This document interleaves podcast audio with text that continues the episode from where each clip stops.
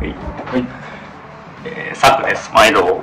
えっ、ー、と、今日は、また対談会っていうことで、まあ、ラーメン屋の対談はではないんですけど、一回、いつやったかな？7、8回目ぐらいの時に、あの、一緒に喋ってもらったひげもとさんっていう僕のポッドキャストの師匠をまたうまいラーメンで連れ出してあの喋ってくださいって言ってあのズケズケとお邪魔して今撮ってます。なんでまた喋ってもらおうかなと思います。ひ本さんです。お願いします。よろしくお願いします。すいません。またね、またお前かみたいな。また誰やねんお前かみたいな感じなんですけど。またおまけですね。ありがとうございます。結構ね共通の話題とかそうですね。多くて、うん、美味しいラーメン屋さんも紹介してくださるしうん、ありがとうございます。家元です。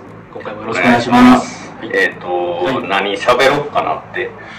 思っててまあその打ち合わせというか、はい、何喋りましょうかっていう中で、はい、まあ MCU マーベル映画っていうのが、うん、一応2人のその共通項の中でのでかい線としてあるなって思ってて、でまあなんか映画のチャンネルしてる人に、こういうのを僕から喋ろうっていうのもなんかおこがましい話やったと思うんですけど、全然全然。僕もめっちゃにわかなんで。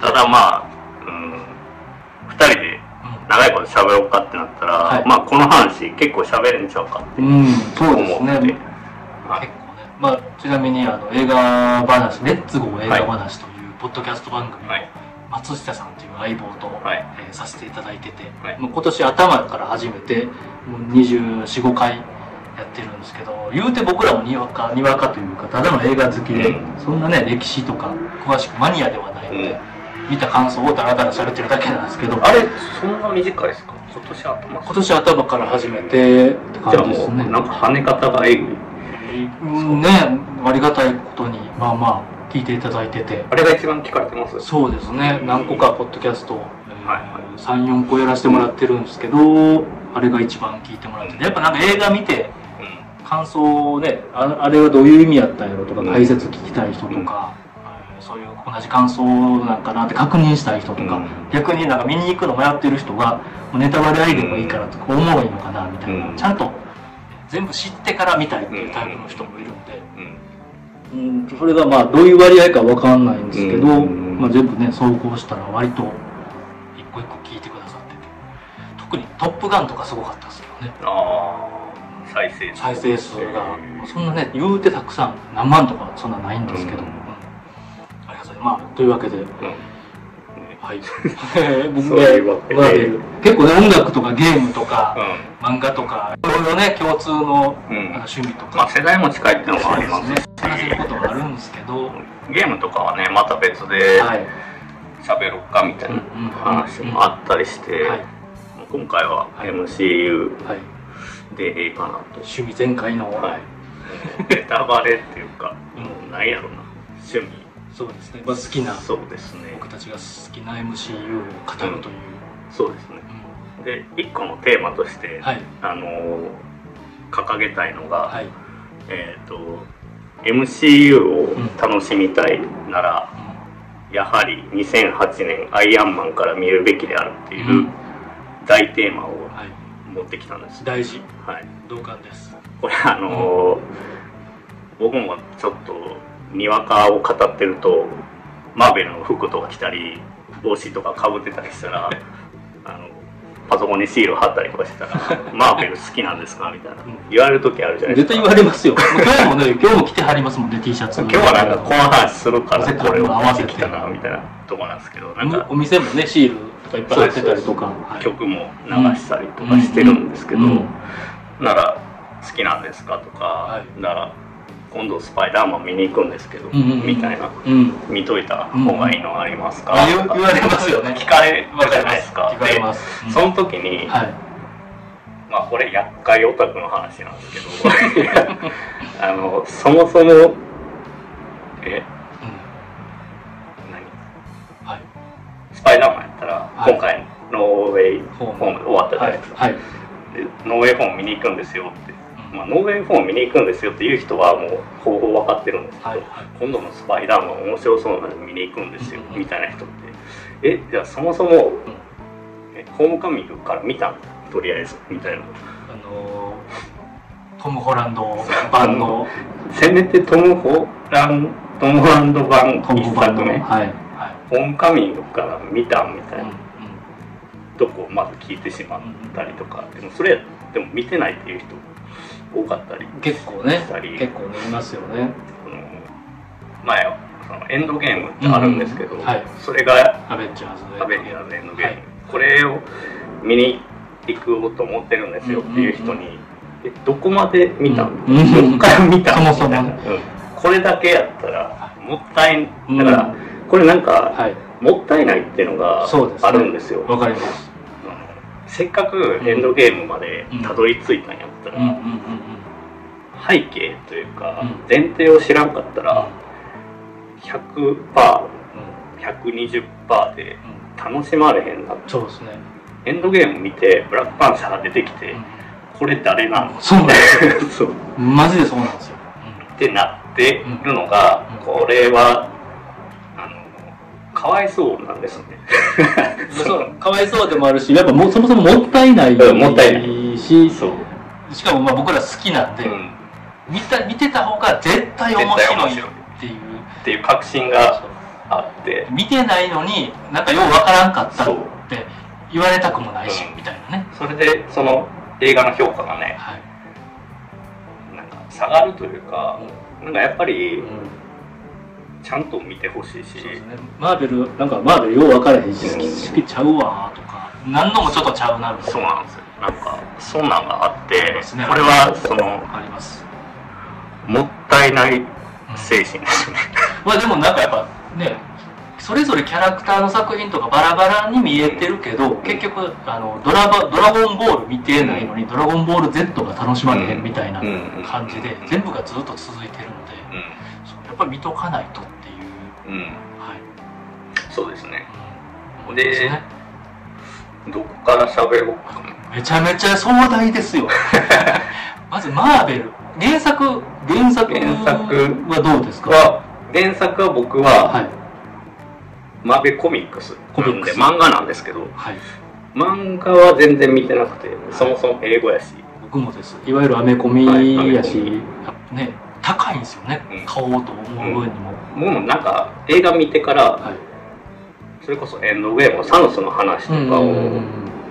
あのスタヤで買ったりとはいかしたんですけど、はいはい読みにくいですよね。読みにくいです。そのなんか日本人向けのね横書きじゃ横書きというかなんか小回りとかもそうなんですよ。昔読んだ「タンタンの冒険」みたいな。はい。はいそうですね。アメコミってねやっぱ。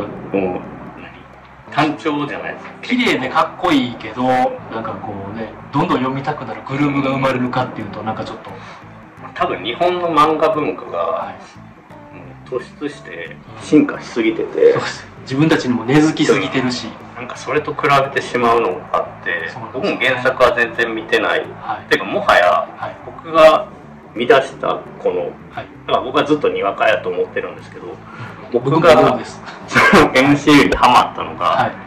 MCU2008 年アイアンマンから見ろって言っときながら、うんうん。2018年ブラックパンサおおそっから。ーをはい。初めて、はい。まあ、MCU として自覚してみたんですよ。はいはいはいはいはでだからにわかなんですけどいはいいや全然4年前ぐらいやから。入り口はどこでもねなんかね、きっかけはいつでも。まあ、そもそもその仕事辞めるタイミングがその辺にあって。なるほどなるほどでブラックパンサーをはい。面白そうやからうん。映画で見たんですよ、うんうんうんであれ単体としてもめちゃくちゃよくできてて、うんうんうんうんそのブラックパンサーの始まりの物語ではあるんですけどそうですね。なんかあれはあれで一個のそのうん。うん国の物語としてうん。めちゃくちゃよくできてて、そうですね。マイケル・ B・ ジョーダンやうんはいはい。敵役。はい。あの辺もすごかったキルボンが。うん、はい。めちゃくちゃ良くてでそれ見てこの映画面白いってなって、うんうん。であの30超えてから僕の癖ではい掘り下げることハがマったもの好きになったものを深掘りしていく。深掘りするはい。癖があって、はい。そこで調べたらいいことです。これはうん。あどうやらうん。MCU っていうはい。中の一つのはい。映画でうんうんうんその時多分もうインフィニティ・ウォーとエンドゲームまではもう発表されてたんですよね、うんうんうん。だからあその中の一つでうん。でそれをどうやら辿っていったらはい。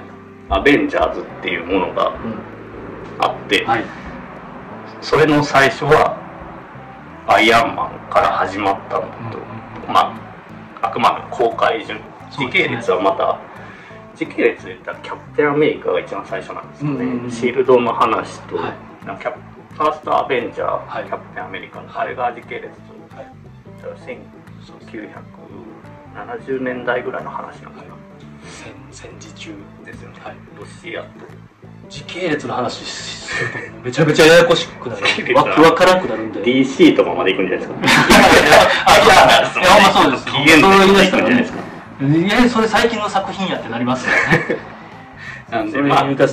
です公開順まあそうですね。一応公開順で軸を喋るとして、はい。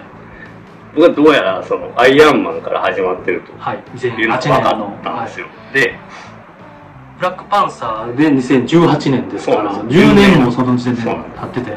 そのて前の作品も言うて結構その時点ではい。1 5 6あった。そうですね。そうなんですよね。であのちょうど、はい。仕事辞める前にうん有給消化とかではい。家におる時が多くて、うーんなるほど。でそこで、はい。じゃあ一旦全部見てみようって思ったんうんうんうんでそれこそアイアンマン見て、はい。インクレディブル・ハルクうんうんうん見て、アイアンマン2かな。アイアンマン2ですね。でキャプテンアメリカマイテティーソーキャプテンアメリあカマイティーソー先にそうなんですよ。で1回目のアベンジャーズ。あーそう。なんでそういうハマり方をしたんですよ僕は、なんかどうやら順番になってるぞと、そう。つ一応話は別々で単体で見てもまあおもろいけどちゃんとこれは順番に見た方が良さそうやってなんかピンときたんうん。でまあ時間もあったんで見ていったみたいな。はいはいはとこなんでうん。めちゃくちゃにわか。いいやいやいや僕もにわかです。でもなんかねアイアンマンとかハルクとかうん。詳しくなくてもお持ち帰りグッズが売ってたりとかなんかかっこよくてそうですね。シールステッカーを持ってたりとか。ストーリーはあんま知らんけどみたいな。もともと好きになりそうな要素みたいなのね。そうですね。出てたかもしれないですようねん。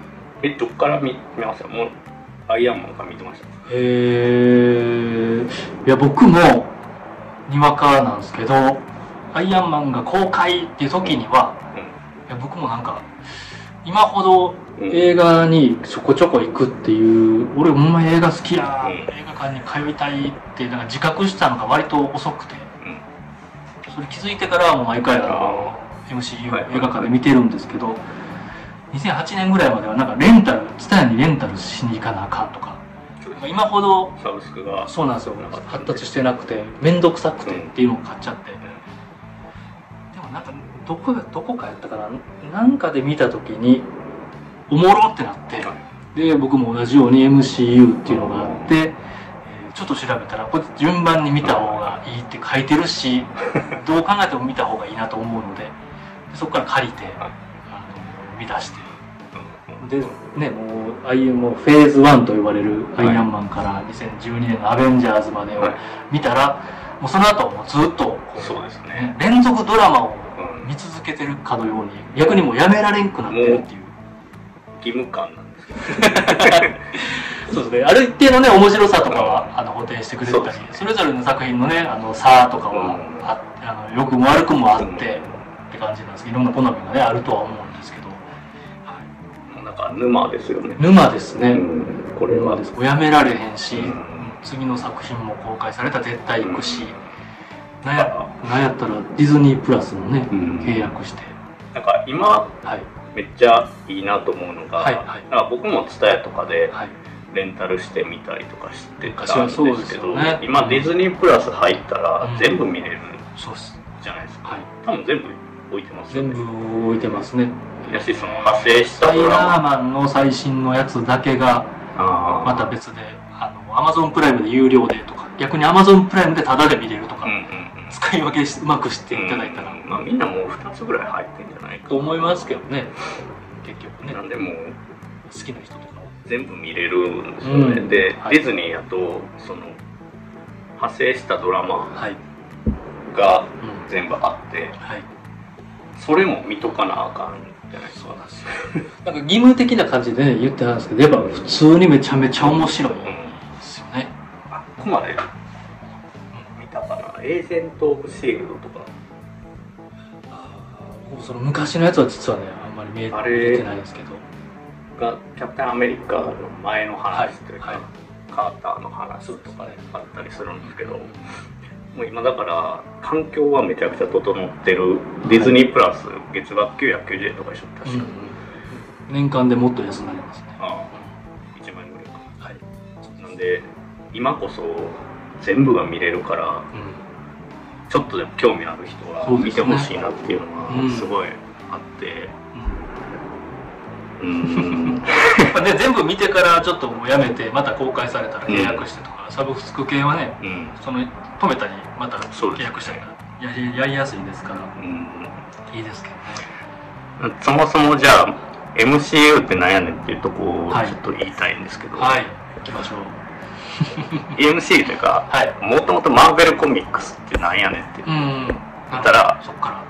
アメリカの漫画の出版社ですよね、そうですね。だから日本でいうとこの集英社うん。みたいな感じですよね、小学館そう。講談社とか。そう。はい。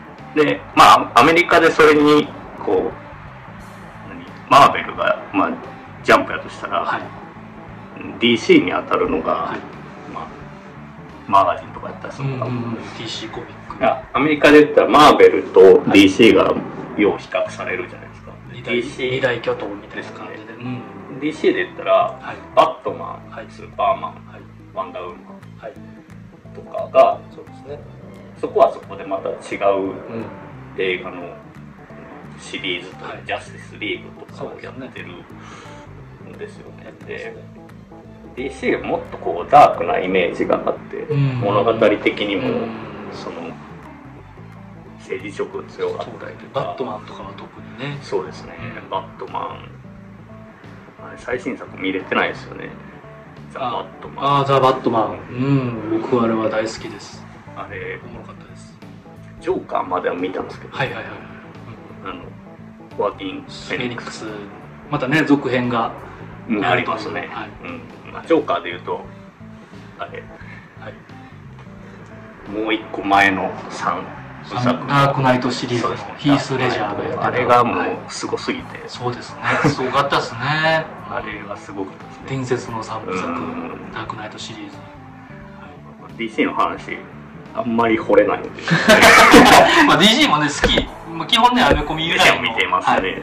見てるんですけど。良し悪しがねあるんですけどそうなんですよ。マーベルと DC でいうとマーベルあ DC の方があのうん。子さんみたいですね。出版社でいうあそうなんですか。はい。うーん。らしいですまあだってスーパーマンとかねバはい。ットマン、うんうん。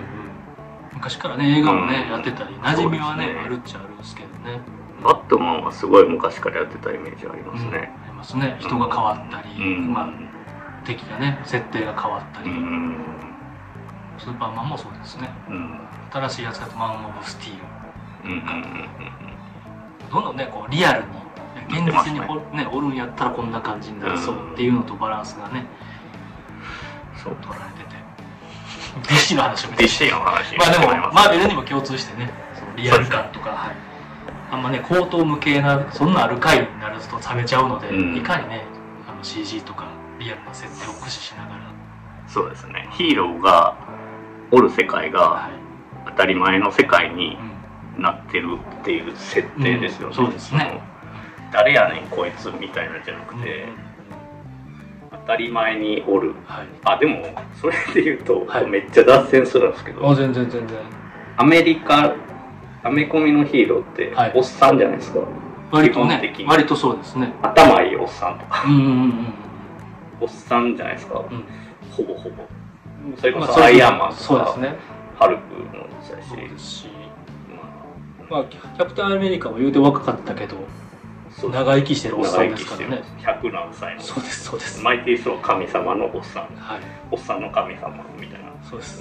ヒーローって結構年齢層高いんですよね。割とね10代20代とかではあんまり、だからトム・ホランドスパイダーマンがうん急に若くて高校生の設定やけど。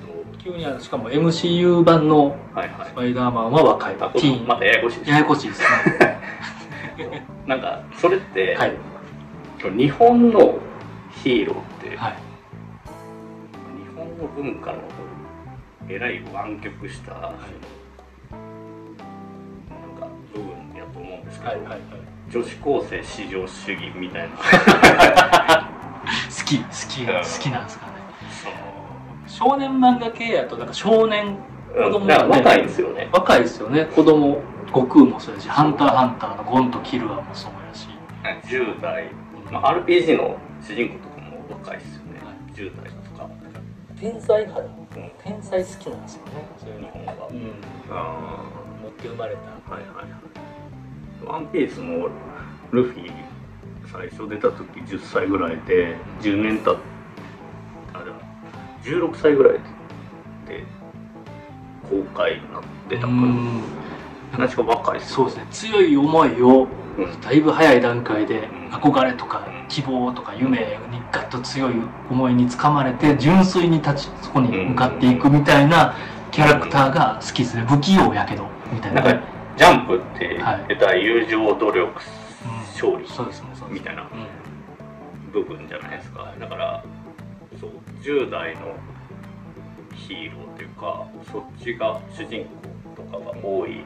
し日本のそのなんかその女子高生みたいなところを戦わせる制服着着させて戦わせるみたいなうんこのすごいなんか何変態的な文化が育ってきてタターゲットがターゲットがまあえ若年層漫画やったら若年層がターゲットで近いところみたいな戦略があるのかもしれないですけど。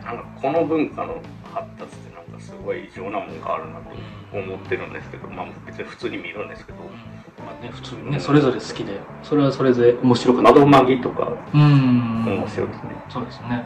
なんか物語シリーズとかもね。ああ化け物。語化け物語とかあなんか残酷な設定やけど、はい。そこに登場してくる漏れなくと言っていいほど10代とかであったりするみたいなのに対してまあマーベルはおっさんじゃないですかおっさんです。しかもだから癖頭がいいとかね賢いけど癖ある、あの社会生活がまともにできへうん。ん変なおっさん。人間味なんかちょっと哀愁哀愁ですよね。なんかそれもやっぱリアルでうん。いいなとそれはそれで思うんですよね、あこれ何やろなってうん思って、このヒーロー像の違いとか、はいはいはいはい。まあそこは別に全然受け入れれる部分ではあるんですけど。そうですね。なんかあの辺その辺すごいリアルで僕好きなんですよね。なんかなんか才能があってなんか突出してるけどダメな部分もすごい突出してるみたいなんてなんか人間味があってちょっとリアルでなんかちょっと共感もあるしみたい日本と違うのは、はい。元から持ってポテンシャルがとかじゃなくて、うんうんうんあの絶対こういういきさつでヒーローになったみたいなのがちゃんと描かれてて、そうですね、アイアンマンやったら、う何？あのスーツを開発して、ん、はい。そこでパワーを手に入れたとそうですね。かテロリスト組織に捕まえられてしかも、逃ようとして、その捕まえられたやつらが使ってる武器が自分のところの会社。ああスタッフインダストリーはいやって武器を作ってる会社はいのはい。なんか金儲けの金儲けのためじゃないけど、うん。密輸みたいなことしたのかそうですね。そういう設定が悪役が悪役になるっていう、ねうん。背景とかもしっかり描かれて。なんかね共感。なんでそうなんねんがあんまないんですよね、だから僕の持論であって、はい。その悪役、うん。まあ MCU の世界というかヴィランと呼ばれるはい。じゃないですか、はい。でその悪役が強いほどとかキャラが立ってるほど作品としては面白くなるっていううんのうんを思ってて、うんはい。そういう意味では、はい。MCU は結構その辺が立ってるなって感じするんですよ、一作一作。そうですね。強さとかだけじゃなくてキャラとして、うんうん、立ってるなって感じしてて。ちょっとエイジ・オブ・ウルトロンとあの辺はちょっとわからない。あほんまですか。結構僕もあれ好きですけどね。なんかウルトロン。あれは、はい。あれの放送でしたっけ？えっ、と AI の AI のそうですそう放送のですそうですアイアンマンが作ったビジョン AI が。そうですビジョンが生まれるそうですそうです。であの街ごと空に飛ぶっていう 映像と映像の迫力としてもうんうんうん。そうでスカーレット・ウィッチがうん。出てくる、いろんないろんなキャラクターもみんな合流して増えてくっていう、うん。アベンジャーズのアベンジャーズの2作目ですね、そうです。あの内容、はい。概要を喋る前にもう内容に入ってしまって。内容もね全部ねまあまあ見てない人は、ねうん。ネタバレになっちゃうし、はい。まあ、誰が聞いてんねんみたいな気もしてきましたけど興味そう興味ある人が。これ、ね、大阪のラーメン屋の日常っていうチャンネルやから、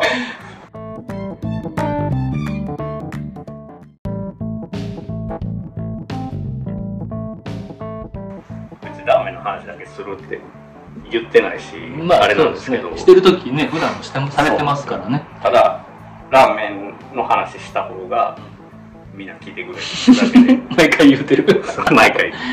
ウイスキーの話全然伸びへんや。んいや僕全部聞いてますけども聞かせていただいてますけどなんか普通に勉強になったりとかおもろいですけどね。ウイスキーの話ですかそうですね。まあやっぱなんていうのサクさんサクさんのことをパーソナルなとことかもしね趣味の話とかも一緒にしてるから余計にやと思うんですけどね、うん。びっはい。くりするぐらいねウイスキーの話ね。伸びへんのですよね。誰もモンハンの話は全然伸びへん。誰も興味ないんかみたいないやまあまあでもこういうね好きな話をできる場所がねうんあるっていう。まあモンハンの話ほぼモンハンの話してなかったです。あ でも僕あの方があの方が好きですけどねのまつわるまつわるエピソードとかお前やっててこういうことがあったこうみたいいう人間に出会ったうんみたいな話しかしてなかった、な学びを得たみたいな。いや面白いですけどね。何かにハマって深く追求してたら何か気づきがあるみたいなのってなかなか他人っていうか人から聞けないんでめちゃめちゃ好きなんで好きなんで僕もポッドキャストやってるみたいな。ところで、ね、それを興味持ってもらうみたいなんてなかなかね難しいですけど。何かがねきっかけで聞いてもらえたら。いいですよね最近はい。煮干しラーメンがうまい店みたいなのやったの。が、はい。はい。結構聞かれてるんですけど、その直後にやったウイスキーのそれ まあでもやっぱなんかラーメン屋さんがここはうまいっうん。ていうラーメン屋みたいな。まあよくテレビとかでもね企画でやってますけど。あのー、今ちゃんの実ははいはい。なんか。そうですね。店員さんが思う、何？カレー屋やったらうまいカレー屋どこですか、うん。ジュースつなぎみたいなことですよやってますやってますね。魔法のレストランとかでもこの店に嫉妬するみたいなああいうのはね企画性があっていいのか。テレビ番組だったらね、うん。あれなんですけどねあのポッドキャストはもう好きなことを好きにしゃべる場所ですよ。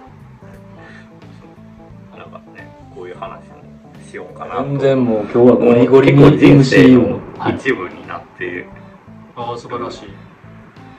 部分ではあるんで。面白いですよねこういうアウトプットうん喋るっていうの。そうですね。どこまで喋ったっけ？な MCU とエイジ・オブ・ウルトランウルトロンの、あえー話まで。まあ MCU まあ MCU ってはい。何の略かって言ったら、はい。はそのマーベルがやってる、はい。あのえマーベルはい。シネマティックユニバースそうですそうです。だからマーベルがやってるはい。映画の集まりみたいな意味ですよね、うんうんうん。ユニバースやから。はい。うん。だからそのシリーズとして今、い何作品やえー、もるんやうめちゃめちゃありますよ。えその20ドラマとかやったらもう30ぐらい30以上。要は同じ世界観を共有してるはい。映画群っていうことそうですね。世界線が、うん世界線とか時系列とか、同じそのうん、共通認識が全部の映画にある映画たちが今。でその中にフェーズって呼ばれる概念があって、はい。フェーズっていうのは日本語で言うと、はい。段階みたいな意味。ですよね。そうですね。段階。なんで今そのフェーズって呼ばれる段階がはい。その何回も言うけど2008年アイアンマンがフェーズ1から始まり、はい今フェーズ6まではい。発表はされてて、そうですね。現段階で進行してるのがはい。フェーズ4、はい。4 4です。で一区切りしたのがはい。フェーズ3のうん。そのサノスをめぐるはい。インフィニティ・ウォーっていうはい。戦いまでその終わりまで。あインフィニティ・ウォーがあってエンドゲームがあってその次のスパイダーマン。ーマン。はい、ファーフロムホールムホームでフェーズ,、はい。フェーズ3の終わりですね。フェーズ3が終わった。そこがなんか2019一区切りはい。って感じする。じゃないですかですね大きく一区切り、うん。はい、3まで10年かけてやってきて、うん。12年ぐらいで終わったんですかね。そうですだからね2021とかに終わってるのかな。2000、えーフェーズ3が2019年。あじゃあやっぱ11年はい。かけて2008年から2019年。ま11年でやっと一つの話が、でそうなんですよ。でかい話が終わったっていう。はい。長っ。ことですよね、はいでその間にはい。そのファーストアベンジャーって呼ばれる、はい。フェーズ1ではい。の最後が、うんうん。アベンジャーズの一作目ですよね、そうですね。うん、でこれもなんか一回言うときたいですけど、はい。アベンジャーズってなんやねんってはい。英語あんまりできないんでうん。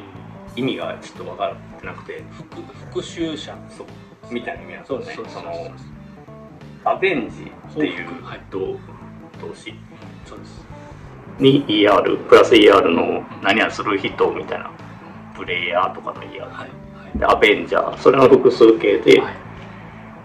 アベンジャーズなんでなんか調べたんですけど、はいはいはい。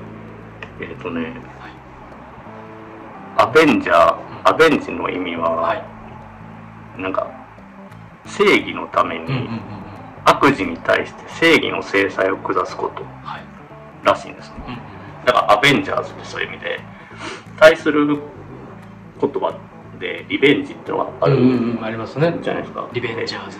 リベンジ。はいリベンジャー東京リベンジャーズのリベンジャー。ズ、そっちそっちですね。っていうのは個人的な報復らしいです。うーん恨みみたいな。支援みたいな、うん復讐って感じですね。だから同じ復讐でも捉え方が違うというか、まあちょっとプラスな意味ではあるのかな、はいその まあこれは正義の話がどこまでそのアベンジャーズでやってる正義がお前正しいのかみたいなのが、まあ、映画の中でも一回シビルウォーかなんかでそうですね。触れられてるとこではあるんですけど、お前らの正義ははい。誰に対しての正義やねうん。ほんまそうですまあ進撃の巨人ですよね。どっち側はい。どっち立側つ方向によって、で正義。うん。お互いの正義。うん、大体人が喧嘩するのも正義と正義のぶつかり合いですから。だからまあアベンジャーズ側からしたらアベンジやけど、はい。それはじ敵からしたらリベンジかもしれんしみたいな。サノスはサノスの正正義義を貫き通そうとしてちょっとやっぱサイコパス的な考えではあるんですけど。あれはあれで考え方としてはもう個人じゃないじゃないですか。個人じゃないですね。もううん。あ神目線という人はかあの人ではないけどもはや。あいつなりにうん。あいつなりに世界を守るためにっていうで自分の力があるから、うん。それをやろうとした。そうそうそう。自分が犠牲になってでも。っうん。ていう。サノスの最後どこであったんかな？はい。めっちゃ寂しかったっすよね。まあ、そうですね。老後のんびり あのみたいな感じ。農家みたいなとこ。そうですそうですそうです。おったと。こ、はい。い、きなり襲われてやられるみたいな。そうそうそうそう。なんかあれもリアルですけどね。なんかもうあのためだけに人生を費やしてやりきって、もうなんか腕とか焼けてたそうそうのんびりみたいな,、うん、ああいうので戦争って起きんねんなみたいなね、うん。ああいう人がポッと出てきたらう結構世の中ガラッと変わっちゃうよねキーパーソンでみたいなもうちょっとリアルやったりしますよね。現ぜえー現実の世界の歴史とかと見比べたとしても。まあ多分その時代流れも含めてそうそうそう書いてるとは思うんですけどもともと原作の漫画でちらっと書かれてたこととかなんか漫画自体もいろんなキャラクターが出入りするのがアメコミのなんか面白いとこじゃないですか。はいはい。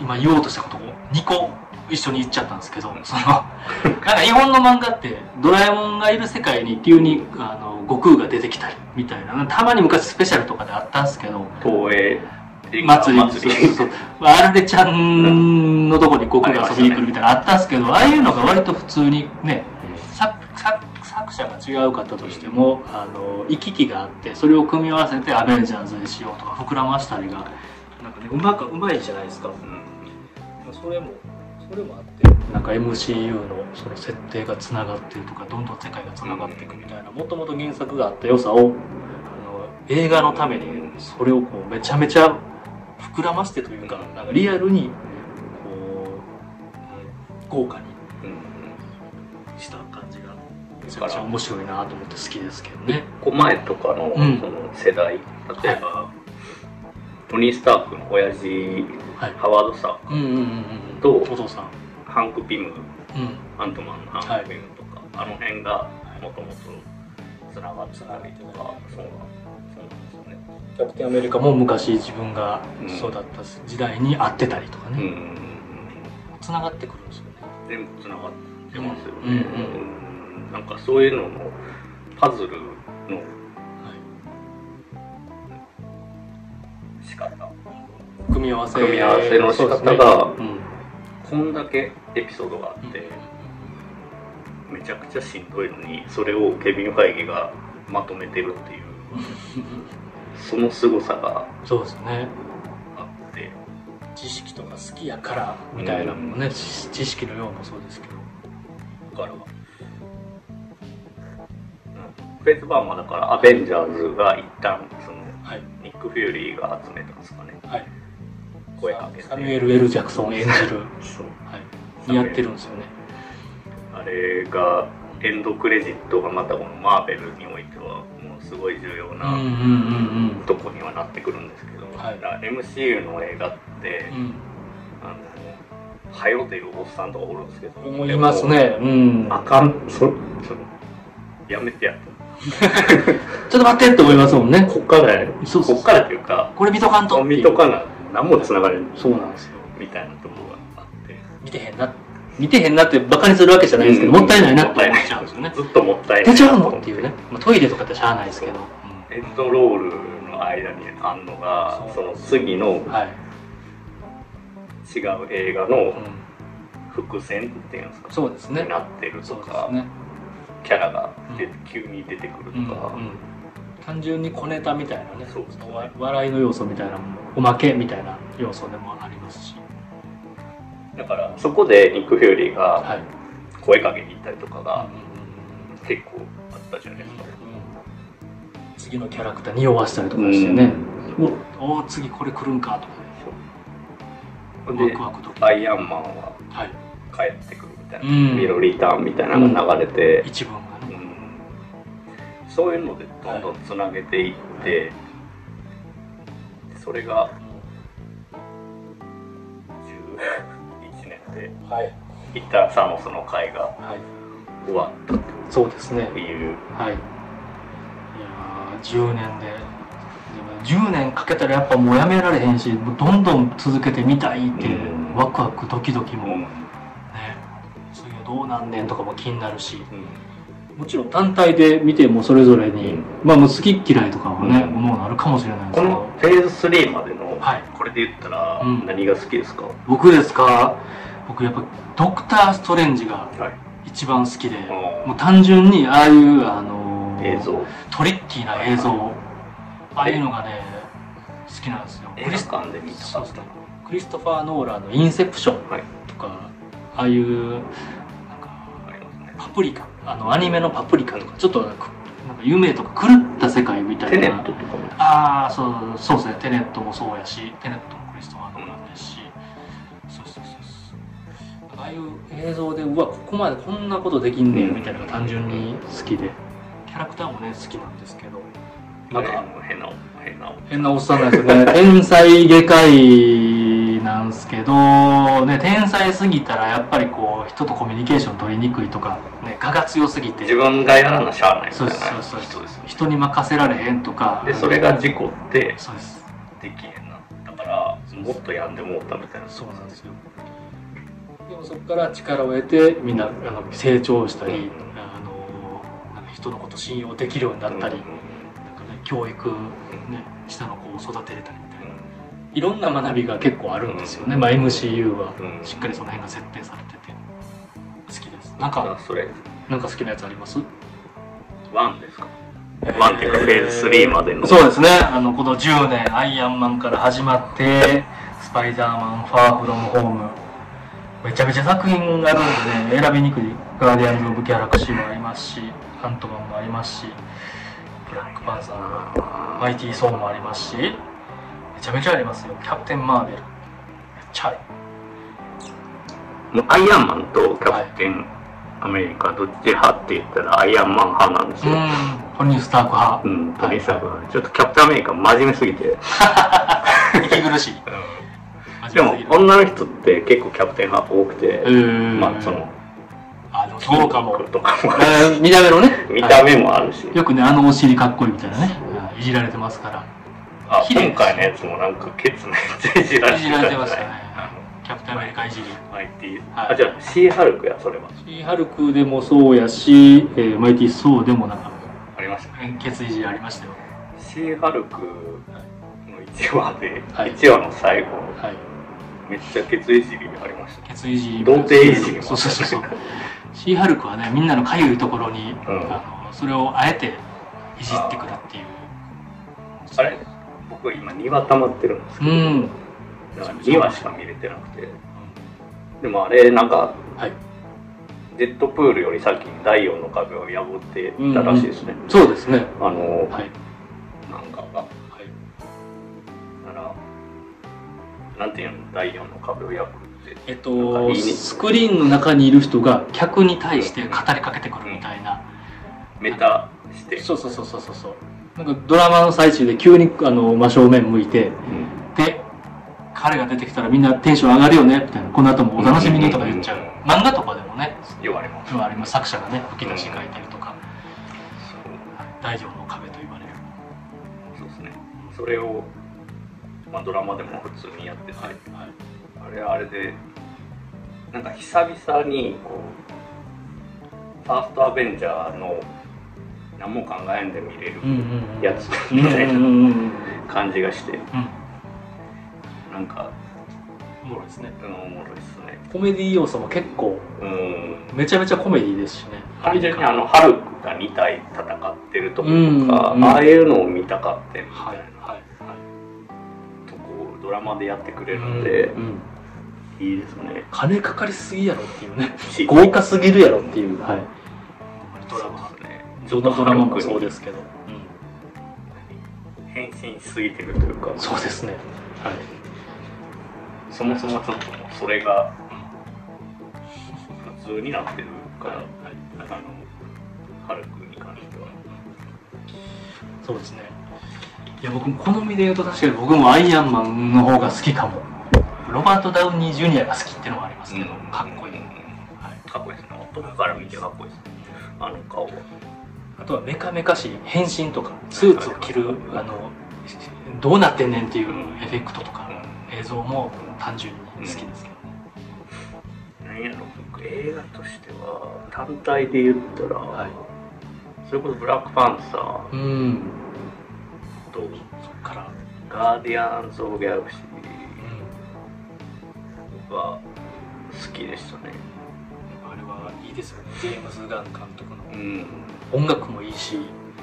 そう音楽は、はい。これまたなんか喋ろうと思ってたんですはいけど、はいはいその MCU と音楽っていううん。部分で、はい。アイアンマンははい。ACDC とかうんうん。結構流れてたじゃないですか。そうでアメリカンハードロック。そうですね、はい。ブラックサバスとかの T シャツ着てたりとはいかしたりはいそうですから音楽も意図的にそういうのを選んでるような、うん。ガーディアンズ・オブ・ギャラクシーは多分70年代80年代の、ロック。うん、なんかちょっとゴールドそうですね。系のロックですよね、とかまあブラックパンパンサーでいうと当時めちゃくちゃ多分人気あったケンドリック・ラマーのプロデュースとかですよね、そうですあれもだから黒人のヒーローでその当時多分ナンバーワンラッパーで言ったら、はい。うんケンドリック・ラマーが多分一番そうですね。でそこを持ってきたりとか、スパイダーマンとかやったらなんか若い人が好きなちょっとパンクとかうん。メロコアみたいなのね、キャプテン・マーベルの曲も結構良かったんですけどニルバーナも流れてたりとかして、この話だけで結構できそうですね。まあ曲はでも音楽は切っても切れないというか。それこそマイティー・ソーのこの間のやつ、はいはいはい。ガンズばっかり流れてるっていう。この間やってたね新しいやつですね、あれもガンズが3、4曲流れてたんですうん、かファイリーソーラブサンダー。そうです、はいやしなんかそれこそアクセル・ローズみたいな名前もちょっともじったりとかして、うんうんうんどんだけ好きやねんとソーの見た目もねヒゲとロン毛やし、ちょっとロックですねック、はいロッカーな感じなんですよね、似合うしまたね、うん、ちょっと筋肉ありすぎるんですけどね。はい。ロッカーでしたね、神様ですからね。かっこいいですよねクリーム。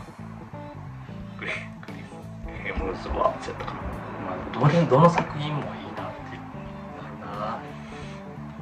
だからなんかアイアンマンは個人のその企業がはい、なんかうでかなっていくことに対してのなんか苦悩やったりとか、んそのなんか結構アイアンマン2、3ってはい。病んでたじゃないですか。結構そのもうスーツ切っとかな無理みたいな状態になったりとか、依存そうですね、してたりとか、まあ、トラウマというか、うん。殺されかけた死にかけた、なんかそんなんとずっと戦ってたりとかして、うん。で片やキャプテンアメリカはその政治的にみたいな部分でずっと戦っててとか、昔のそれこそバッキーが出てきたりとか、はい。ウィンターソルジャーか、第二次世界大戦がモチーフやったり、うん。ねなんかするんで。あの辺結構政治的なメッセージがあったりとかはい。で、はい。だからそこが対立するのが要はシビル号うん。であの時にはい。何やったかなあのなんとか条約みたいなうんうんうんうん。ありますね。ヒーロー。そうですありますあります。はい。なんだかな。忘れた。ヒーローが街を壊すことに対しての、はい。なんかその許すやつ？なんだろうルールを、えー、と調べましょうかね。なんとか条約みたいなのをそうなんですよね。決めた時に、はい。それどっち側に立つかみたいなのを、あそうです。ソコビア協定。条約でもないソいう。コビア協定。ソコビアっていう地名ですね。ソコビア協定の時にブラックパンサーの親父が死んだのか。そうですそうですそうです。ですよね。そうです。であのあの大佐跳ねつけて跳ねつけて飛んでた。あえー、ファルコンですか？そうそうファルコン。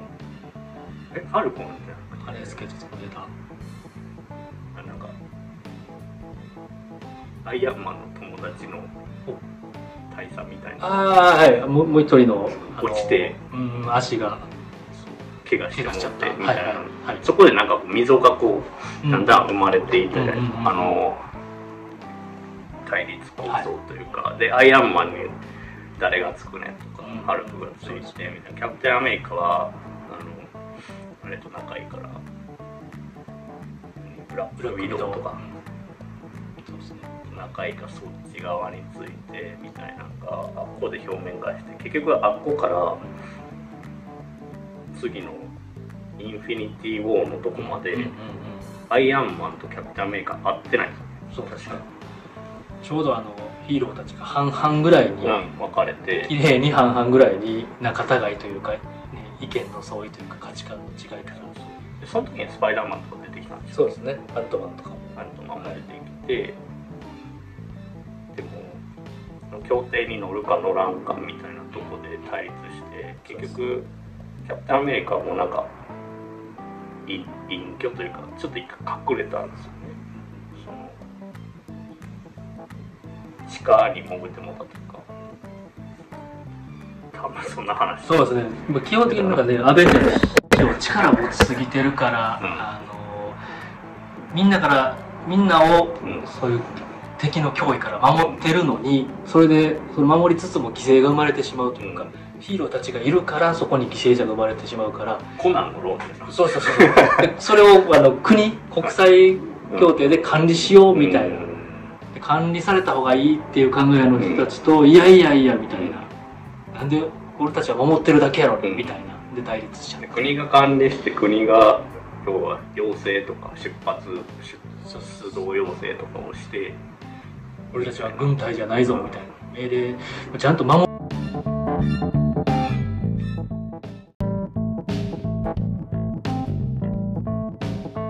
ために働くけど。でもあれってはいそれ、うん、何も出てないでしょ。お金。お金そうそうそうそうそう。その辺もちょっといじられてましたけどね、うん。あのファルドラマの「ファルコンウィンター・ソルジャーで」あちょっとね軽くいじられいじられてたというか。あ偽物のキャプテンアメリカそうそうとかあのファルコンがファルコンのもともと自己実家とかお姉さんたちは結構貧困にあえいでて、そうです。しかも銀行からそうヒーローでも銀行から金借りられる借りれなかったっていう。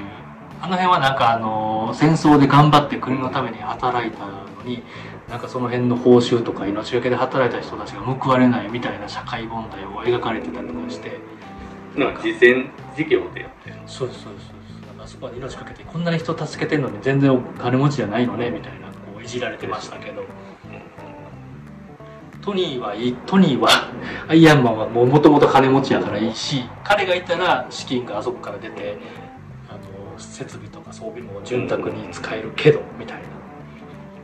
個人個人で言ったらその神様以外の一般人のヒーロー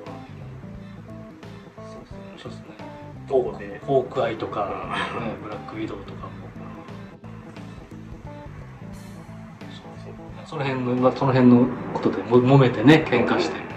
あれはあれでヒーローたちが戦い合う映画単純に見れておもろいっていうのもありましたけど、そうですね。しみをよりどんどん話が深みが増してきてうん。エンドゲームにつながるという感じ、だからインフィニティ・ウォーで久々あれがキャプテンアメリカで出た時にうん。もうめっちゃ地下に潜ってたんやなみたいな。ヒゲうんうんうんうん。めっちゃ生えてて。そうですねそうですね、急に出てきてみたいな。単純に言うとあのフェーズ1でうん。いろんなキャラが出てきてそのヒーローたちが集まって力を合わせてうおーみたいな。楽しいみたいなのがあってでその次に楽しかった後にちょっと意見の相違で喧嘩しちゃって「えー、仲悪くなっちゃうのどうなんの？でも世界守らないとどうすんねんお前ら。そんなんしてる場合ちゃうわ」っていうハラハラドキドキがあって。そこで複そうそう複雑なままもっと悪のすごいでかい脅威が出てきて、えー結局もうもうとやかくですね死の子の言わずにもみんなで力合わさなの無理っしょ。うん。力合わすのが大事っしょみたいなうん。になってっていうそれがサノスでそうです。その共通の敵がサノスだったっていう。ですそうです。あんだけでかいやつが巨大な地下悪悪がいて。あのインフィニティ・ウォーの最初やったかな。はい。ロキがうん。捕まってて、はいはいあみんなマイティー・ソットも捕まってた時に、ハルクが出てくるね。はい。We have ハルクかなんか言ってハルクが出てきて、はいはい。あのゴリゴリのモンスター2人が、うん。そのハルクとサノスが単純に殴り合うっていうところが、うん。めちゃくちゃ面白かったです絵力うん。いいっすねいいっすね。めっちゃヘビー級やんこうん。れと思って、で結局なんかハルクそれで落とされてでサンクタムに落とし落とされたのかな、ドクター・ストレンジの家に落ちてきましたね。なんかどうかなって。そっからなんかこういろいろまた再集結していくみたいな流れやったはずなんですけど。ああいうなんかカタルシスカタルシスというか醍醐味。が作るのうまほんまにうまいなと。で言ったらそのフェーズ3で終わった後は、はい。どこまで喋るかみたいな話ですけど、MCU の。うん。そのアベンジャーズははい。結局一回もうなくなるじゃないけど、うんまあその指パッティンと言われる。言われるやつで一回こう消えてもたりとかもあって、はい。今どうなってんねんみたいなとこじゃないですか今。うんうんうん。そうですね。まあエンドゲーム後メンバーも、うん。えーいなくなったり、でやったら代替わりみたいなとこやと思うんですよ。そう2世代目のアベンジャーズを今そうですね。その映画なりドラマなりでうんうんうんやってるみたいなんで、だからまあトニー・スタークのこれどこまで言った言わんがこうネタバレなんよもうネタバレですよ。もうガンガンにネタバレしてますよ、まああ、興味ない人は聞かないと思う。ん。で、はいトニー・スタークが死んで。うん死んで。エンドゲームでね、エンドゲームで。はい、世界守るために、結果そのはい。スパイダーマン。はい。トム・ホランドが一応弟子というか懐いてたじゃないですか、うん、そうですね。でまあ3でその辺、はい。3でファーフラムホームでその辺が描かれたりとか、はい。そのしてはいたりで、まあ、スパイダーも残るとして、うんその次のアベンジャーズはい。はい。がもしどういう形で集まるのか、はい。ニック・フェリムとか言ってもそうですね、僕たちはそのアイアンマンもキャプテンアメリカももうこのその世界にはいないっていうのを知ってるし、うん。そうなんですよ。だからあの世界の中でもうんアベンジャーズどうしてんねやろと同じような感じにちゃんとなってて、ですでそのファンとかが出てきてるじゃないですか、はい。それこそミズ・マーベルうんとか、うんうんそうですね。アメリカ・チャベスはちょっとまた違う。また違いますね。ミズ・マーベルはでもキャプテン・マーベルのコアなファンフォロワーみたいな感じですね、んでなんかもう今その辺の話になってるじゃないですか、はい。あの2世代目。うで映画の公開予定見ても、んはい。まあそうはそのままうん。とりあえずはあのそうは神様なんではい。ちょっとその路線で行くじゃないですか。そうです次のそうも多分決まってるし、うんうん。ヘラクレスの話かうん多分ね。なで次あるのが「ワカンダ・フォーエバー」ブラックパンサーの2はいと呼ばれるやつ11月にあるんですけど、はい。それに関しては、まあ、リアルのこともあって、うん。チャドウィック・ボーズマンが死んでもって、うん。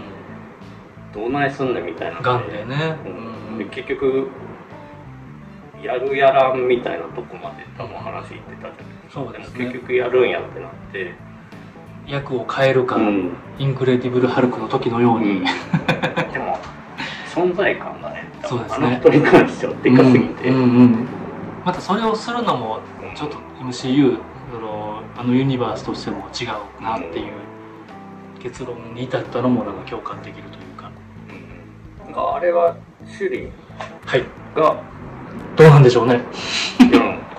まだわかんないですけど。公開前なんで。なんかそんな気がしますねゴリゴリ。まだ公開してない映画のネタバレ。と かまあネタ考察ですけど、うんうん。まあ、結構やってる人もね YouTube とかでもうん。ネタバレ、うん。予想とか考察なので、うん。個人の意見です。あの人らはコミックスを元にしてるから。そうですね。コミックス読んでたりとかするとどんどんね想像も書き立てられるというか、予想もできちゃうというか。その辺のね裏切られたとかこう来た感も面白い部分やったりするっちゃしま2世代目。例はい。えばアメリカ・チャベス、はい、ミズ・マーベル、うん、シャンチー、シャンチー。エターナルズちょっとまた毛色が違いますよ違いますね、あの辺が絡んできたらもっとややこしになるそうですね。そのあの概念としてもう一個生まれたのが、はそのマルチバースっていう概念。うん、うん、が生まれてるじゃないですか。生まれましたね。フェーズ3の最後ぐらいからかな。はい。そこでまたもう一つややこしになってるじゃないですか、話として。その多元宇宙理論みたいな、わかりやすく言うはい。とわかりやすくてマルチバースっていうのではい。理解して持ってるからなんとも言われるんですけど。パラレルワールドみたいな。パラレルワールドこの世界のん？なんて言ったらいいこの世界にいる自分は自分やけど、うん。また同じどっかに、どっかの宇宙には、はい、また違う次元の自分がおるみたいな、そうそうそうそううんそう。ですだからそれがこの前の「ドクター・ストレンジ」で結構具体的に描かれてて、マルチバース・オブ・マットネス、がもう完全にドクター・ストレンジいっぱい出てきてみたいなうんそうですね。別の自分が別の次元の自分が。でそこでキーになるのがそのアメリカ・チャベスのマルチバースを移動できるはい。能力。星型に移動できるみたいな、派手なね。うん、可愛い。シャベスちゃん。はい、それが出てきてうん。でその話がこう今後の MCU としてははい。軸になっていくんやろな、みたいな。ってなったら無限じゃないですか。無限です無限に世界広がるし無限に設定がいろいろできるし。この世界には、はこの世界のアベンジャーズははい。これやみたいなのとかも出てきてたし。出てきてますね。マルチバースマットネスでも出てきてたし、なんか最新はい。ディズニーのイベントあったやつで、サンダーボルツはいはいはい、うん。なんかそれも発表されたって言ってて、MCU 版の,、えとあの悪者大集合みたいな、はい、で多分公開予定見ても今までマーベル単体としてやってきた、はい。ファンタスティック4とか、X メンとか、うんうんうん。過去に普通にね映画でやってた。デアデビルとかもそうですかね、はい。その辺がその MCU に組み込まれてきてるじゃないですか、もう。情報量が。追いついてないですよそうですね。追いついてないよ。ずっと見てきた我々もどうなっていくんやろうみたいな、まあ、それがねワクワクドキドキもするし、だからこの辺でうん。ほんまに見たい人はこの辺で一回見とかな。うん。マジでやばいっていう。これが そのジレンマでもあってそうですね。好きになってほしいけど、はい。その MCU 側としても、はい。子さんも大事にせなあかんはい。けど新規も入ってきてほしいんか知らんけど、はい。どんどん複雑化しててね。新規がマジで入ってこれんくなりそうなんですよね見てたら。まあ簡単に簡単にこち亀一巻から読めってなかなか言えないですよね あれはそんなこあまあバカにもできないですけど。あれ短編が。結構ねずーっと続いてるっていうあそれが全部ねワ始まっワンピースとかやったらねあそうですね。ストーリーやから。そっちを言ってよかった。ワンピース100なんかも出てるでしょそれもなかなかヘビーじゃないですか。でも一巻から絶対読んだ方が。いい、一回から読んだ方がいい。ので。そうなんですよねこれが悩ましいとこですよね。そう。やっぱアイアンマンからね今回大きなテーマがアイアンマンから見た方がいい、うん。やけどあえてなんかこんだけ時間をかけてあのそうやって見た方がいいっていうのを語ってるっていう。語ってるのに、はい。あの MCU 側がはい。どんどんそこの展開を複雑化させていってるから、ですね。この設定を理解するだけで、うんうんうんどんだけそのカロリー使うねんっていうか、うんうんうん。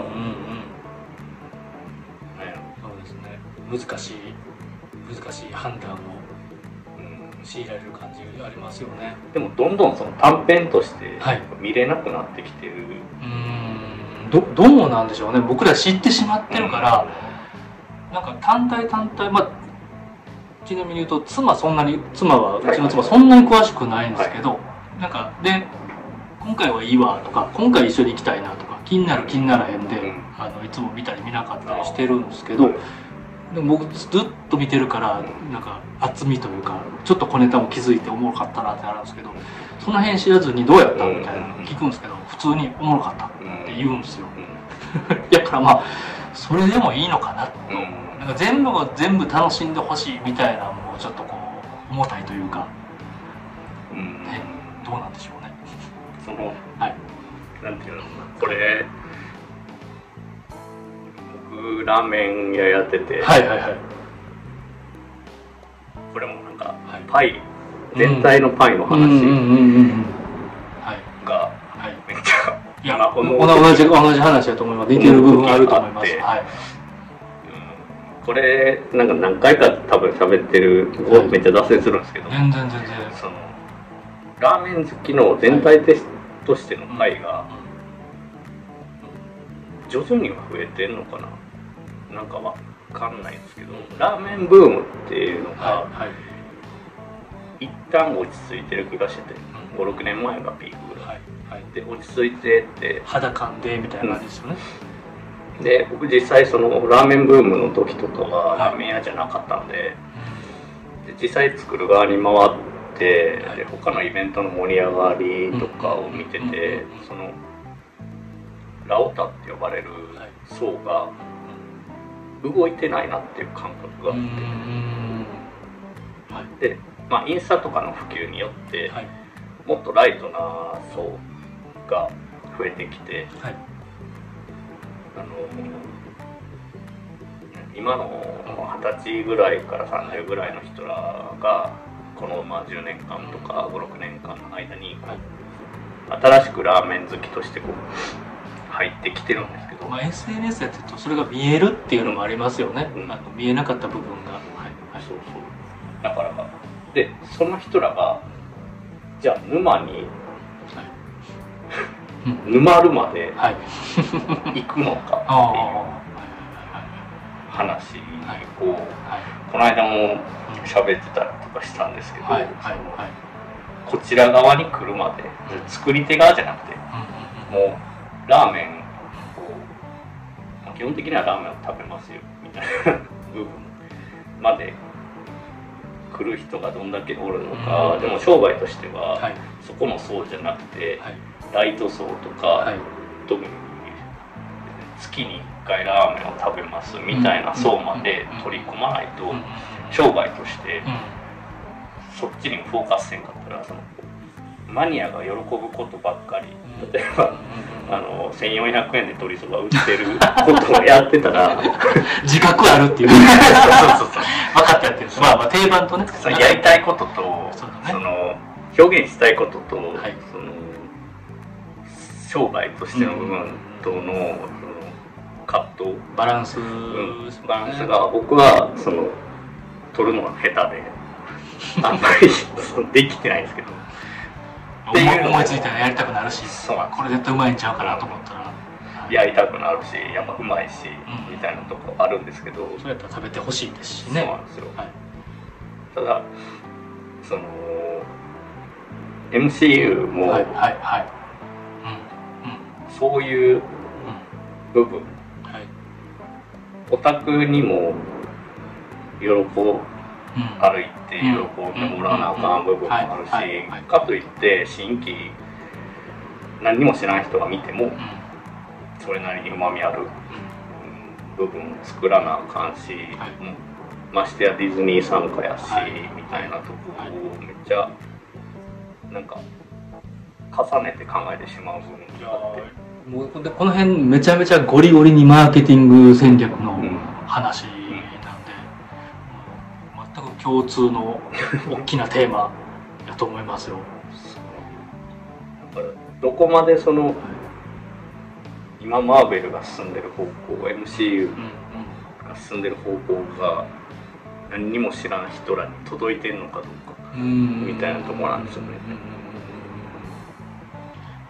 結構ねなんか入り口、えーずっと続いている面白みもあるけど、ね、急にこうなんだろう初見さんというか初心者が、ね、入り口がこう入りにくいなってそういうの、ま、面白くマニアックであればあるほど、うん。おもろいけどマニアックであればあるほど入りにくくなってくるから、なかなか、ねアイアンハートも公開はい、多分されるじゃないでもアイアンハートってアイアンマンの続きですよねたら、その文脈ですね。うん。やったりまあ多分ねディズニーのそのシーハルクとかロキとかのドラマとかはもうそもそも映画見てない人はうん。そこから見始めないと思うんですよ、そうですね。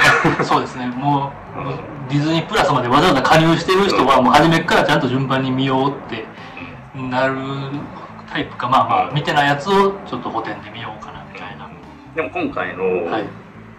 ドクター・ストレンジやったりとかは、はい。はい。もう、うん。ワンダービジョンうん。見とかんかったらそうですね。何のこっちゃ分からへん、うん。まあ見てなくてもなんとなく。まあ、なんとなくか、一応語られてるんですけど知ってるからもっと深く知っといた方がいいっていうあれですあの原作の小説とか原作の漫画読んでるからそれのあの映画版とか見に行った時にそこちゃんと描かれてなくてもったいないってなるのと。一緒ですね。映画だけ単体で見てたらあおもろかったよみたいな。ににわかというか別にそこはなファンじゃなくても楽しめるっていうようには配慮されてるんですけどなんか一言だけのセリフで片付けられてたりとか。だからねあんま知らへん人もなんかあれ？このあれ？この人っていいもんじゃなかったの？みたいな。どうしてもねこう違和感っていうわかちゃんとはいしっかり見とかんと置いてかれるっていうのもそういう問題点は確かにある。結局最初のそのワンダの目的っていうのが、はい。ワンダービジョンからつながる話そうですね。じゃないですか、はい。だからうんその辺うん。難しくて。難しいですね。うん。僕ら好きやから全部ちゃんと見てるし見るじゃないですか。はい。見ないとと思って。うんまあしかも見たら見たらもう絶対面白いから、うん。ちゃんとね見るようにしてるんですけど。そのまあドクター・ストレンジとかロッキーとかではい。マルチバースの話がちょいちょい出てきて、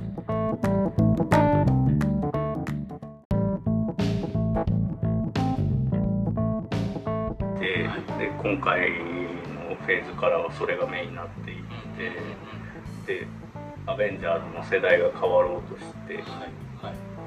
ていうとこやと思うんですよ、今。めっちゃ複雑。やっぱりなんかおもろいもんってハイコンテクストというか複雑なものをやっぱり組みうまいこと組み合わせてるからすげえってなりますし、おもろってなるのでなかなか、まあ、化け物語とかうん。でもみんな好きやから 結構好きちゃうかなとか思うんですけどね。なんかああいうのを戦略的によく考えられるのがどこでもいいからすげえ面白いっていうものにしとけばそれが入り口になってうわーってハマったら、まあ、結局それがね沼沼るきっかけというか。ジョジョとかもそうか。ああそうそうかもしれないですね、あれも結構続いてて。どっかのタイミングでハマる人が多いでそれをあんましこう、まあ、マニアックにこう入り口をねクローズドな感じにしちゃったら、えーなかなか入りにくいみたいなやと思うんですけど宝塚って割とクローズなうん。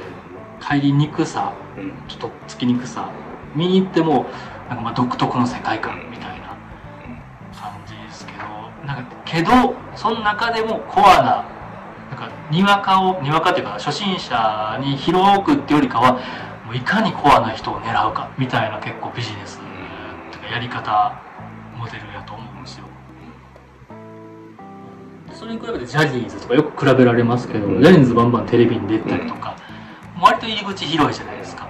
誰か一人でも気になる子がいたりとかしたら。だし世代もねいい感じに。そうですねそうですね。分けられててそうです。ずっと、はい、40ぐらい。もう今やおじいちゃんおばあちゃんもうん。ねファンがいるぐらいのうん昔からいたりとかっていうビジネスモデルだったりみたいな感じがするんでそういう意味ではマーベルってえーグッズ展開もあったりとかうん。あの割とひ広げてるひら開いてる方。広げないとみたいな感じだと思うんですけどね戦略的には。でもなんか昔のパンティーとかはい。一緒の感覚受けるんですけど、はいはいはい。知らずにそれを摂取してしまってるみたいな部分があって、例えば僕店で結構洋画はい。昔のパンティーとかはい着る、着たりとかして、で、まあ、マーベルのグッズとかもありふれてるから、はい。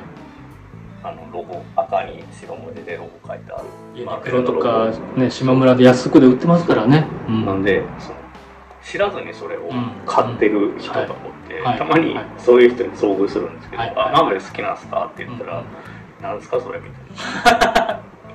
デザインがかっいいなと思「った。家にこれあったから」みたいなのとか、はい。そういうこと知らずに買ってる人ニルバーナの T シャツ着てるおばあちゃんとかね いましたよあの GU とかでね売っちゃうからメタリカとかね。そそういう感じですよね。あのニルバーナのニコちゃんマークマークみたいなのとかってはい。ありふれすぎててとか。そうなんですよ。広がったら広がったり、ね、ビジネスこの規模で続けていこうと思えば思うほどなんかそういう矛盾が生じてしまうものだっちゃそうっちゃそうなんですけど。何がはい。言いたいんだいいやでもなんかコアなファンとしてはうん。こうね見る人増えてほしいし、ん。まだまだ続けてもらうためにはねうん。興行収入とかやってもらわないと先細りになるのはあれやけど広がったら広がったで、えーそういう問題もはらんでくる、けどなんかそれってでもそそれがあんまり気持ちが強すぎるとどんどんクローズドにうん。庭が入ってくんなみたいな、うんあのーマニアックな世界って鉄道だとかもねなんかいろんな問題があったりとか結構排他的になっちゃう、ん。こう風習というか習性多分これ人間の習性やと思うんですけど、うんうん自分たちがいるテリトリーを居心地の良さをうん守りたいみたいな。なんか、うん、めっちゃ好きやったバンドがめちゃくちゃ売れてもって、はいはいはい。なんかでわかりますよ。そういう、はい別に僕はマーベルはうん。もともと僕が後追いだから、はい。そういう感覚はそんなにないんですけど、うん排他的とか独自性みたいな話をすると、なんやろうな僕あの米津玄師米津さん、はい米津玄はい師がここまで売れるって正直思ってなくて、はいはいあの人ニコニコとかで、出身ですよね。配信あのミクとかでやってた人で。作。で僕はファーストとかからその変な音楽やってるアルバムとかめっちゃ今と全然違くてやってた時から聞いてて、はい。でもいつからやサードアルバムぐらいからめっちゃ売れてもうたんですよそれこそレモンそうですね。まあドラマに曲が使われたり、そのちょっと前ぐらいから。とかからも売れてもうて、なんかなんやろうな わかりますよ。言いたいこと。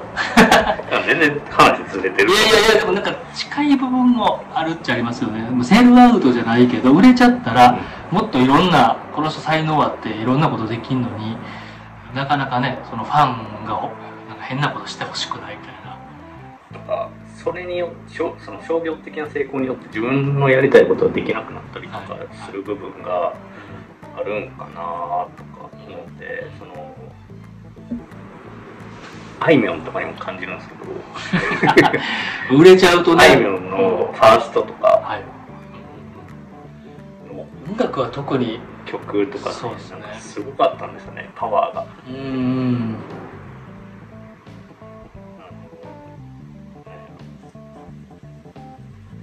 それこそ熱量とか。うんうん死ねって曲とかやったうりとか、そん。の自殺した女の子の曲はいみたいなの歌ってたりとか、いや、わかりますよ。であいみょんも、まあ、愛を伝えたいだとかとかその辺で徐々になんか売れてきてロックを聴かないとか。で売れてきてマリーゴールドぐらいドンってもうなんか全国区みたいになって思っうんうんて、んしたね。か そっからマリーゴールドいいんですけど、はい。なんかあいみょんっぽくないよなとか思思っててで最近ちょっと戻ってきたかなって感うじ。バランスを。バランスが、まあやっぱり良さがね。だだからその一度潰れかけたマーベルコミックスはい。っていう。会社がここまでうん。全国的というか全世界的に有名になってしまってでバックにはディズニーっていうもそうですね。大資本。大世界最強の大資本が。中ではい。何をしていくのかみたいな話でディズニーによって制約される部分ももちろんあるでしょうし、うんそうですね。だからそれこそケビン・ファイギー今までずっとやってきたケビン・ファイギーはい。社長ですよね社長ですね。うん。が今度のフェーズ5シークレット・ウォーズとかなんかアベンジャーズ2部作が発表されてるんですはいけど、。はい。なんかそれをもってうん。離れるかもしれんみたいな噂もあったりとか。2025年、あと3年後が一応ねフェーズ6の最後。ですよね、なんかそれを持ってケビン・ファイギ行った、うん、退くみたいな。そこまでしたらねあと他何するんやろみたいな。まあ、結構ねその編み込みっていうかマーベル自体の作品もいっぱいね、うん、あるっちゃあるっすけど、でもやめられへんってなったら、うん、その MCU をやめられへんってなったら、はい、それは打足というか、うん、金が儲かるからやってるみたいな感じになってもらっても困るんですけど、ねうんうん、卵が先か鶏が先かというか、うん、何のためにみたいな。でケビン・ファイギがおらんなったらじゃあマーベルじゃないやんみたいな部分もあるんですけど、まあ、その商売的にとか企業的に属人性排除していって、はい。はい、パッケージだけマーベルというパッケージを残すためにやっぱでかくなればなるほどそういった部分が多分必要になるじゃないですか。なると思います。そのケビン・ファイギだけじゃないよっていうそれこそアップルもジョブズの会社みたいな感じで、はい、ジョブズおらんなったらどうなんねん。みたいな、ってたけど、はい、結局今もちゃんと iPhone って売れてるし、うん、それはジョブズがおらんなってもちゃんと基盤があったから、アップルは潰れずにいけてるんやと思うんですけど。でかくなる企業ってそういう個人じゃないパワーとか。そうですね。属人性をいかに、うん、配慮してコンテンツとして成功させていくかみたいな、はい、いうやり方をいかにして見つけられるかみたいな、とこではあるんですけど。それをやるのって結構難しい。難しいと思います。結局人なんで、個性がねその、はい、現場にしても強かったら、そうですね。やっぱ比べてしまうし、カットする部分とか載せる部分とかの、うん、あの入れるセンスとか、やっぱこれってめちゃめちゃ属人性やと思うので、次なるそういう人がこう現れるとかその人はその人のセンスというか味付けというかが面白がれる生かさないととかは結局ね人間がやってることなんで絶対排除してもにじみ出る出てくるものやと思いますけどね。でもしケビン・ファイが離れるんであれば、はい、そこが一旦マーベルとしての区切りなのかなっていう部分では、そうですね。あります。言うて2008年。から2025年までどんだけやっとんねんって話ですから。またねまたアイアンマンからやってもええんちゃうのっていう気もしますけどね。そのその頃には若い子たちとかも全然知らん子たちもいると思うんで。いやな実際僕はこのエンドゲームでマーベルが終わるんやって思ってたんですよ、うんうんうん、そうですねなら次ののがどんどん発表されてきたから続けるんやってなって。そうですね。続くんや。原作とかねいろんなその世界、うん、いろんなマルチバースというか世界のやつらもいろんなキャラクターがいて、うん、まあ、知的財産的にはいっぱいいっぱいキャラクターとストーリーがあるから、うん、生かさない手はないと思いますけど。ドラマとかでの新キャラ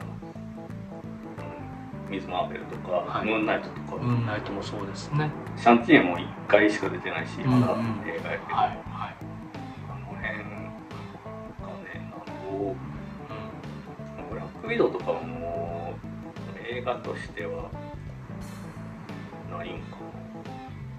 いやでもキャラとしてはね妹ちゃんがまだ、うん、いますから、うん、出てくる。単体はちょっと分かんないですけど、うんラストミッドサマーのね主人公やってた、はいはいはい、あの女の子が女性が、うんうん、はい、2代目ですけど。なんか。めちゃめちゃ喋ってますね。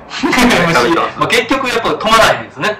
でもな何の話したいんかちょっとわからんなってきたんですけど。いやいやそもそも初めから見ないとやっぱり初めから見た方が絶対面白いしまあまあそういうの気にならない人はどれか気になるやつから見て、うん、分からんかったところとかが、気になったら初めから見た方がいいですよっていう、うん、とは詳しい人に聞くとかもいいですね。まあ見たい人は気になる人。は、まあ、結局喋り始めから見ろって言われるだけだと思うんですけど、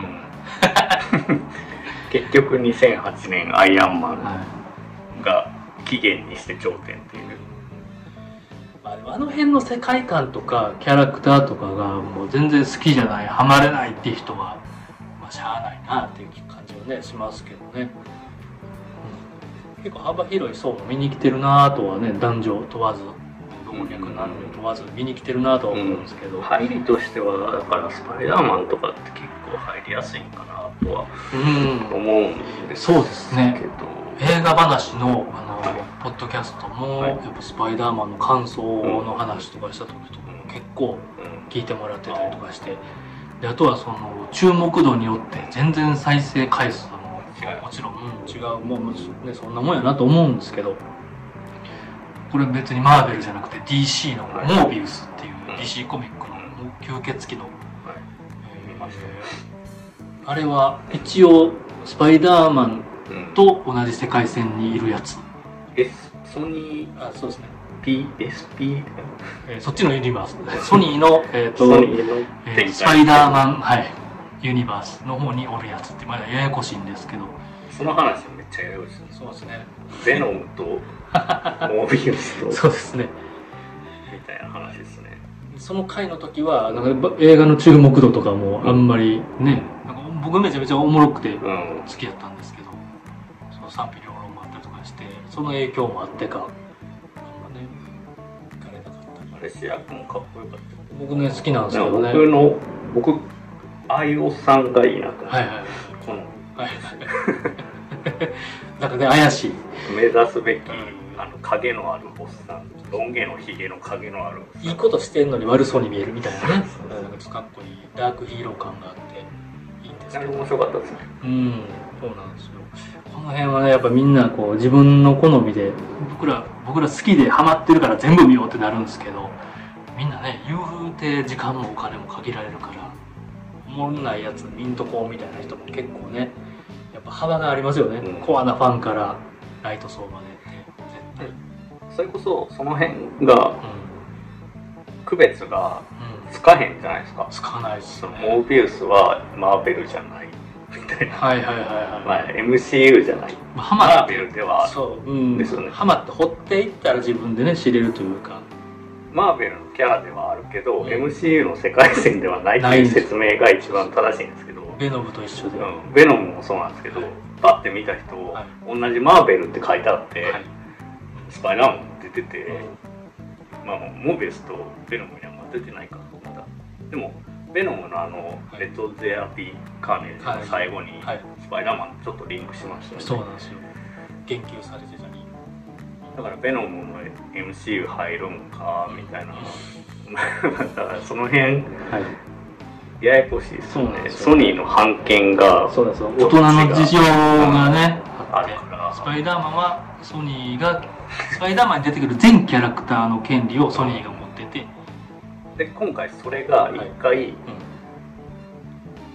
これはスパイダーマンの話だけでめっちゃ取れるんですけど、はいうん。サムライミ版、うんうんうん、アメージング・スパイダーマン。その前サムライミ版はそうですねサムライミ版とトビー・マグワイア、はい、3部作その後のアメージング2部作、はい、でアンドリュー・ガーフィールド版ですね、うん、でマストめっちゃ可愛い版、はい、のやつと、はい、だから。でまあベル MCU のスパイダーマン、ホーム3部作、はい。でファークロンホームでそれが全部、うん、何？合わさったじゃないですか。合わさりましたね。その辺もこれは MCU2008 年ノーウェイホームですね。2021年のノーウェイホームで、はい、そうそうそう。それで最後全部合うたじゃないですか、まあ、それは MCU の2008年アイアンマンから見ろとは別の LINE で、はい、あの何年あれ1900何年だからえーとえー、トビー・マグワイはそうですね。一番二十何年前です。はいはい。スパイダーマン。スパイダーマンっていうただのやつから見といたらだからさその3部作でアンドリュー・ガーフィールドの2部作。これも2部作はそのホームシリーズが始まるからで途中でなんかもうそっちはそうです2部作で終わってもったみたいな話もあったりとかするんですけど、はい、その323っていう流れを全部見たら、はい、最後のノーウェイフォームがノーウェイフォームがめちゃくちゃおもろいっていう流れじゃないですか。そうなんです。ちなみに2002年ですね。サム・ライミ版はもう20年前ですよ。いつのやつ見なあかんねん。やっぱね見たらふるってなりますしね。ふるってなりますね。キルスティン・ダンストも。まあスパイダーマンだけじゃなくてねいろんなヴィランたちも登場して。オクトパス。はい。その大集合感がおもろいからそれはやっぱ見といた方がいいってなりますし。余計見るもん多い 難しいですね。スパイダーマンだけそんだけあるのに、はい、で今度多分 X メンとかファンタスティック4とかなってきたら そっち見なあかんすよね。そうですね。今でやってる。今までの X メンとか。なんやったらドクター・ストレンジのマルチバース・オブ・バットレスでもちょっと過去の X メン出てた人ができましたね。はい出てきたりとか。紫のあの人。そうです。だから。そんなんとかもね え僕そこまで見てないですよ。X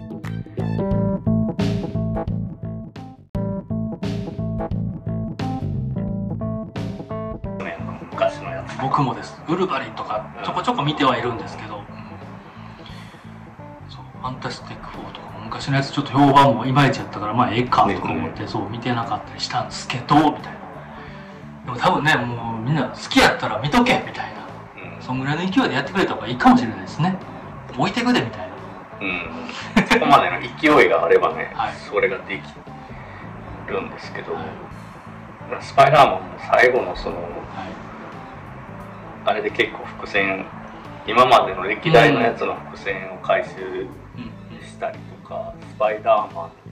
あれはだからスパイダーマンのマルチバースじゃないですか、そうですね、うん、でもそのスパイダーマンならではのなんか分かる分かるみたいな話とかやってたそうですね、うん、スパイダースパイダーマンそうですね。スパイダーマンいじりとかスパイダーマンあるあるとか。前のとこの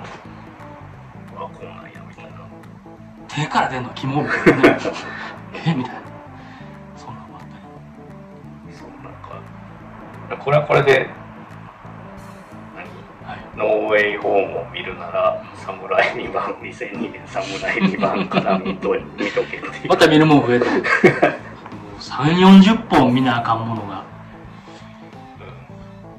全然通ってないけど気になってる人はどう思ってんだよなとかちょっと聞きたいですよね。見たいなと思ってるけど、ちなみに僕、ウォーキングデッドとか、ゲームオブスローンズを、あとはブレイキングパッドとか、ドラマをめっちゃ面白いから見た方がいいって言われてるんですけど、果てしなさすぎて、あとなんか家でドラマ見るのなんか性格が向いてなさすぎて見れないです MCU のそのドラマはもう続けて見てるし見ないとやばいっていうのがあってあとは見たら絶対おもろい、そんななんか毎回6話ずつぐらいなんですよね、MCU ドラマとかも、ライトなんですよ、うん、過去の蓄積でなんとか見れてるんですけど。だから僕らみたいにその MCU じゃなくて、はい、そのウォーキングデッド、うんうん、今言ったストレンジャーシングスああそうですね。とか、うん、もう僕も一回なんか言われて、はい、アマプラネットじゃネットフリでいいのなんかないって聞いたら、はい、ストレンジャーシングス、うん、イカゲームとか言われてサックさんも好きそうやと思います。ストレンジャーシングスは、うん、なんかそれも今シーズン4とかはい。まあ、今新しい。はい。でみこれおもろいですよって言われて最近始まったんかなと思ったら、はい、もうシーズン4やったから、はい、もう結構見なあかんやとそうなんですよねで1話も見てないですけど その間に MCU 入ってくるんですよ、はい、忙しいんですよね。MCU の連ドラが週1で更新されて、はい、それが入ってくるんですよ、ね、終わったと思ったら12か月後にまた映画があってでまたドラマがあってとかね。でその間になんか、ポッドキャスト他のハマってるポッドキャスト聞かなあかんなとか。そう時間。ってたら、それこそ小島秀夫 ポッドキャスト始まったし僕最近あのゆる言語学ラジオ。おおそこまで手を伸ばされてる。あれなんかあのはい。ゆる感がもうすごい良くて、勉強になります。おもろいですしね。おもろいですね。まあ過去回の放送もいっぱいありますよ。めっちゃありますね。古典ラジオはい。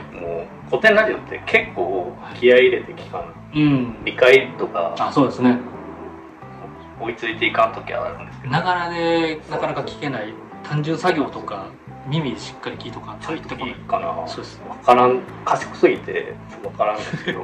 23回聞かな入ってこないとかね。そうそうそうそのその点ゆる言語学ラジオうんうん賢くないんじゃないですけど、うんうん聞き方としてめちゃくちゃながらで聞けるうんうんんですよ、うんそれぞれねそれぞれの良さが、ねうん。あるんですけど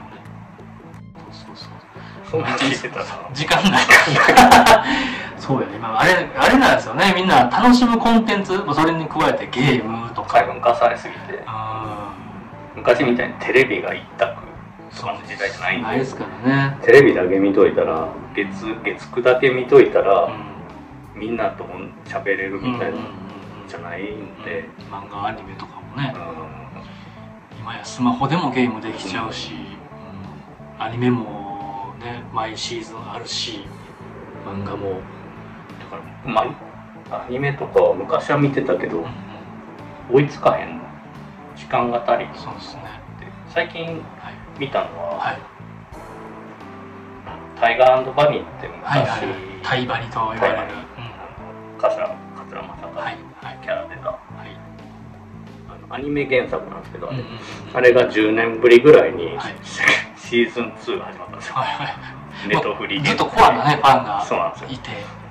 僕もあれ好きで見てて、待望の。あれ結構ヒーあれはちょっとその言ってた。MCL のヒーロー像とかに近くて、おっさん結構おっさん、うんあの虎鉄っていうおっさんなんですけど、はいはいがヒーローでもう30何本の子供おるはいおっさんとバーナビー2 5 6ぐらいのそれがバディ組んでみたいな色活動するっていうのでそれもなんか企業と契約して、ここにペタペタローソンとか、なんかスポンサーがついてて。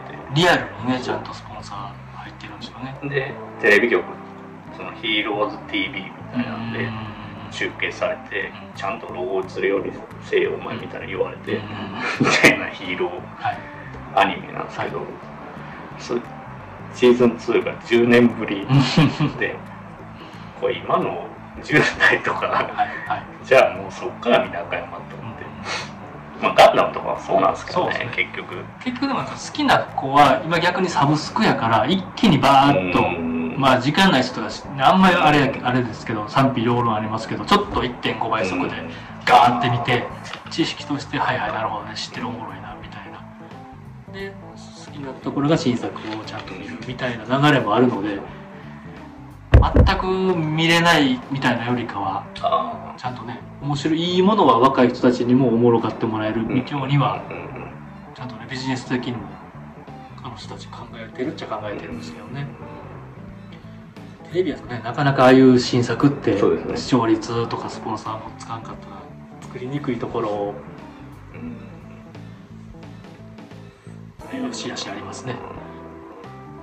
みんな時間ないんですよ。最終だからはい、コンテンツが溢れすぎてて、うん、あの24時間のうちに当てられるとこが少ない。っていう結論そうですね。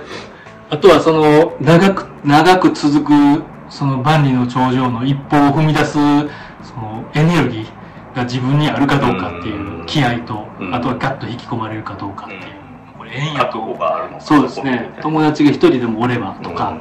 一緒に行くね誰かパートナーとかがあったらそれきっかけにみたいなものもあったりしますから、単純に好きな俳優が出るとかねう、ん。今後なんかブラッド・ピットが入るとか。キアヌ・リーブス。が出る。ああそうそうそうそう。そういうのでねえーなんか見ようかなみたいななる可能性もどんどんありますからね。それこそあれ DC やロック様。うんうんうん。そうですね、え出ますよね。ー、アダムブラックアダム。めちゃめちゃ面白そうです。け面ど、う。ん、楽しみ。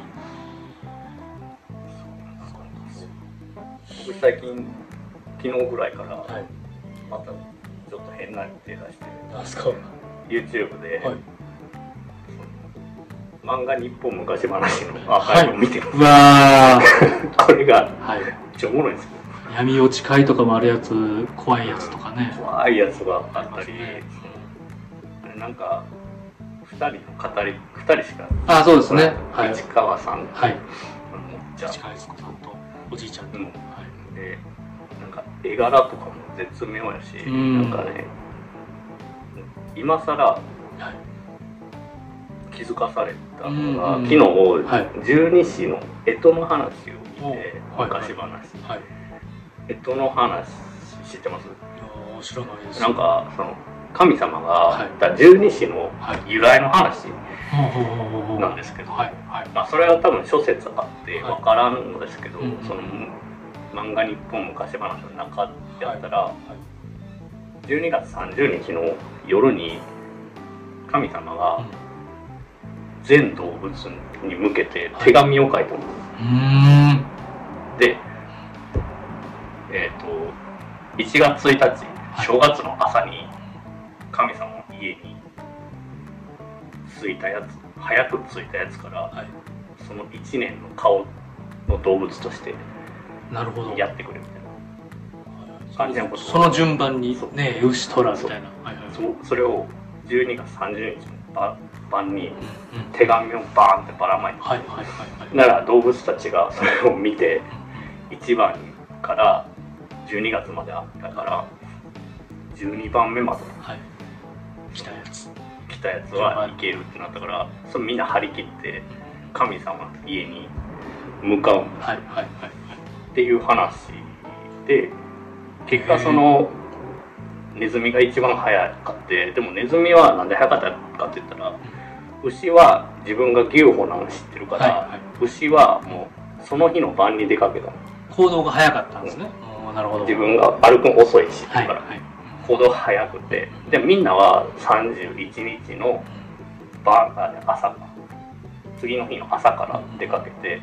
でも牛はは遅いからネズミに追いつかれた。とはい。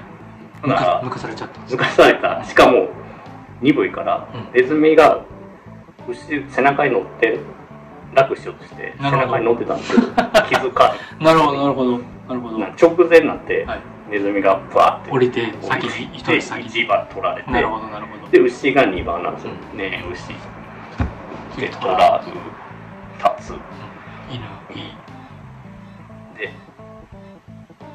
あのネズミがもう一個ずるいのは猫に対して猫はその手紙読んでなかったんですけど。なるほど。まあいないですもんねの中に。そうなんですよ。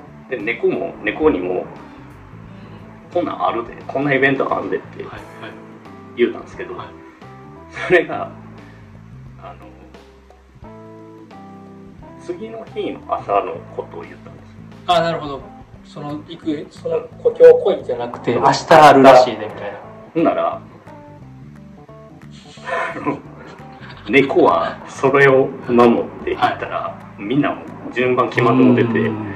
今日今日ちゃうでみたいな。うん、だ騙したらこいつってなって今でもネズミは嫌い。で猫はネズミを追っかけてるみたいな話とかネズミ悪っ。とか、はい。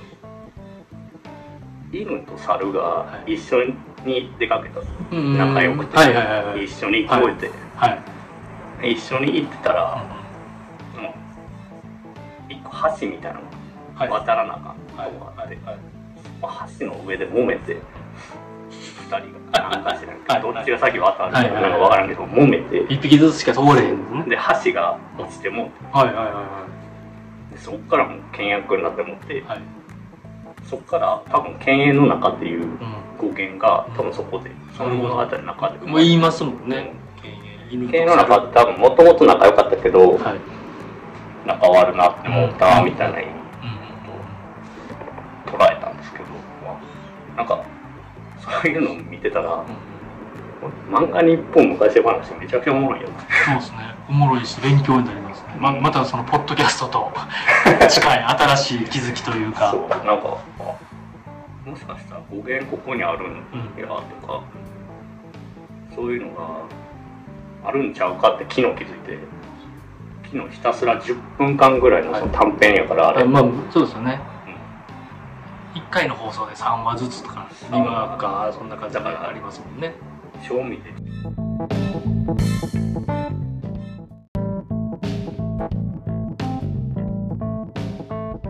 ちょっと見やすい。YouTuber が同じぐらいの動画ねどうせ上げてますから、そうえー、偶話的なね気づきとか、最近うんうん、おもろいな神話とか。ちょっとでもそれいい話聞いたからちょっとうこの十二日の話はほんまにうっすら知ってたけど改めて見て、はい経営のなかなか特にももう絶対これの元やへえみたいうんな。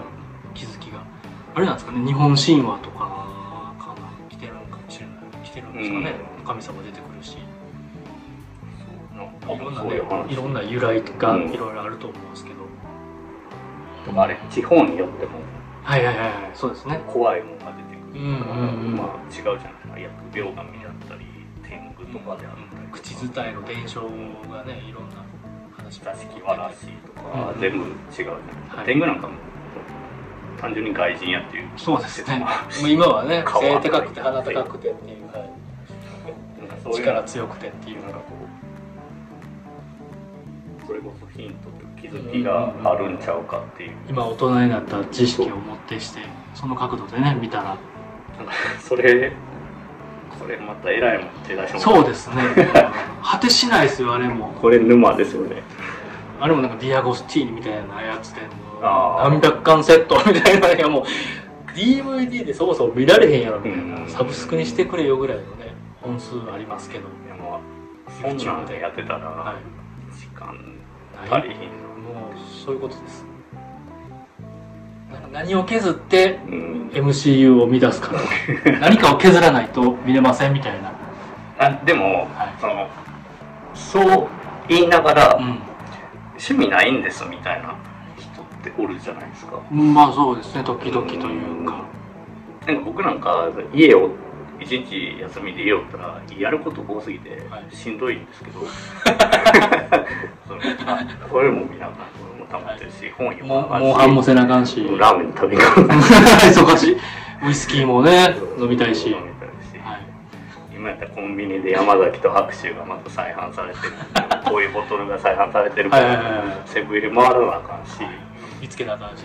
今日ここで限定してるからラーメン忙しい。で忙しい、まあ木曜日やんシーハルクの最新話やって、はいまた夕方見なあかんし。はい。言ったらそうのラブサーが配信されてるからそれ見なあかなあかんし。なんか夕方になってきたら酒も飲まなあかんし。晩何食べようとかはいあるし、い。やほんまそうですね。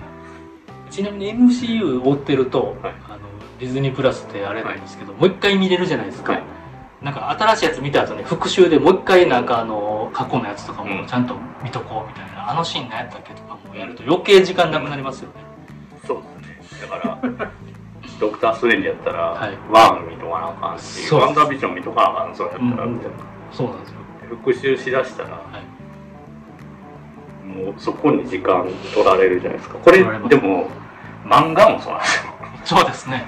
確かに。あのキングダムとかはいはいはい最新刊が出て、はい、最新刊出たらはい。23回、ま、巻き戻って読まなあかんちゃうとか、あります。あるあるですね。とか。今度12月に「スラムダンクの映画あるんですよ、ありますね。楽しみ。ではい。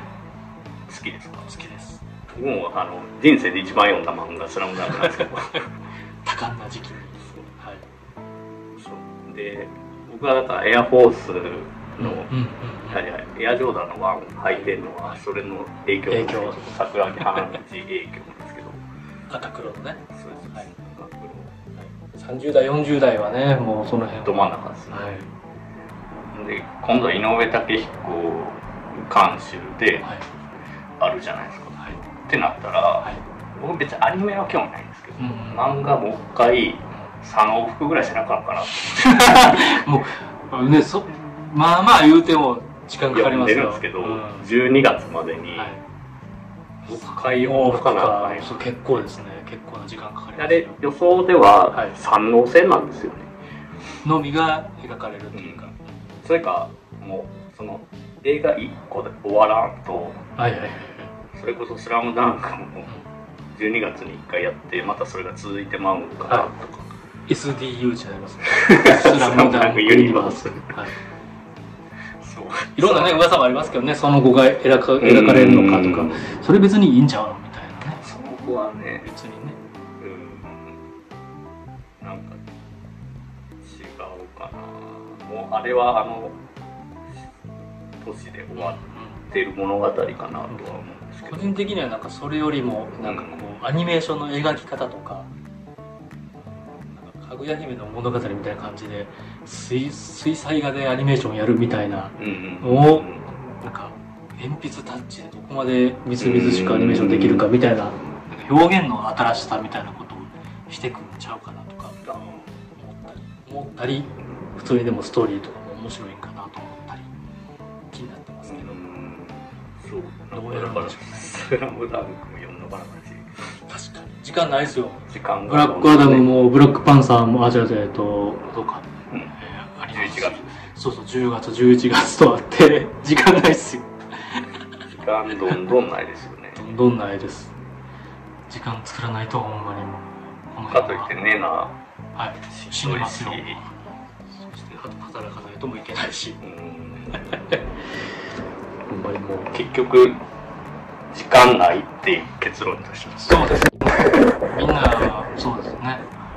趣味趣味ない人も趣味ない？趣味趣味でも趣味見つけるのも難しいですよね。興味あることはもうみんな自分から言ってハマってるっちゃハマってますけど。なん。やってみておもろハマれないから趣味にならないっていうねうん。だけで、趣味と暇つぶしても違うじゃないですか。またそうですね。うん。入り方が。違いますね。暇やからこれしようじゃなくて、うん。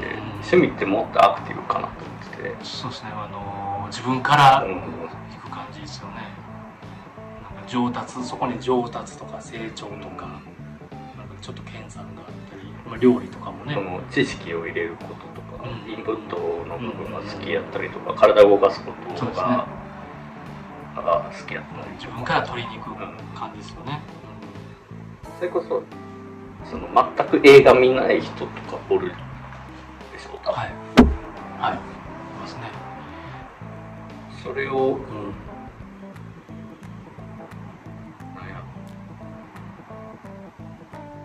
その一歩を向かせるためのきっかけみたいなことになればいいんかなとは思ってるんですけど。そうですね。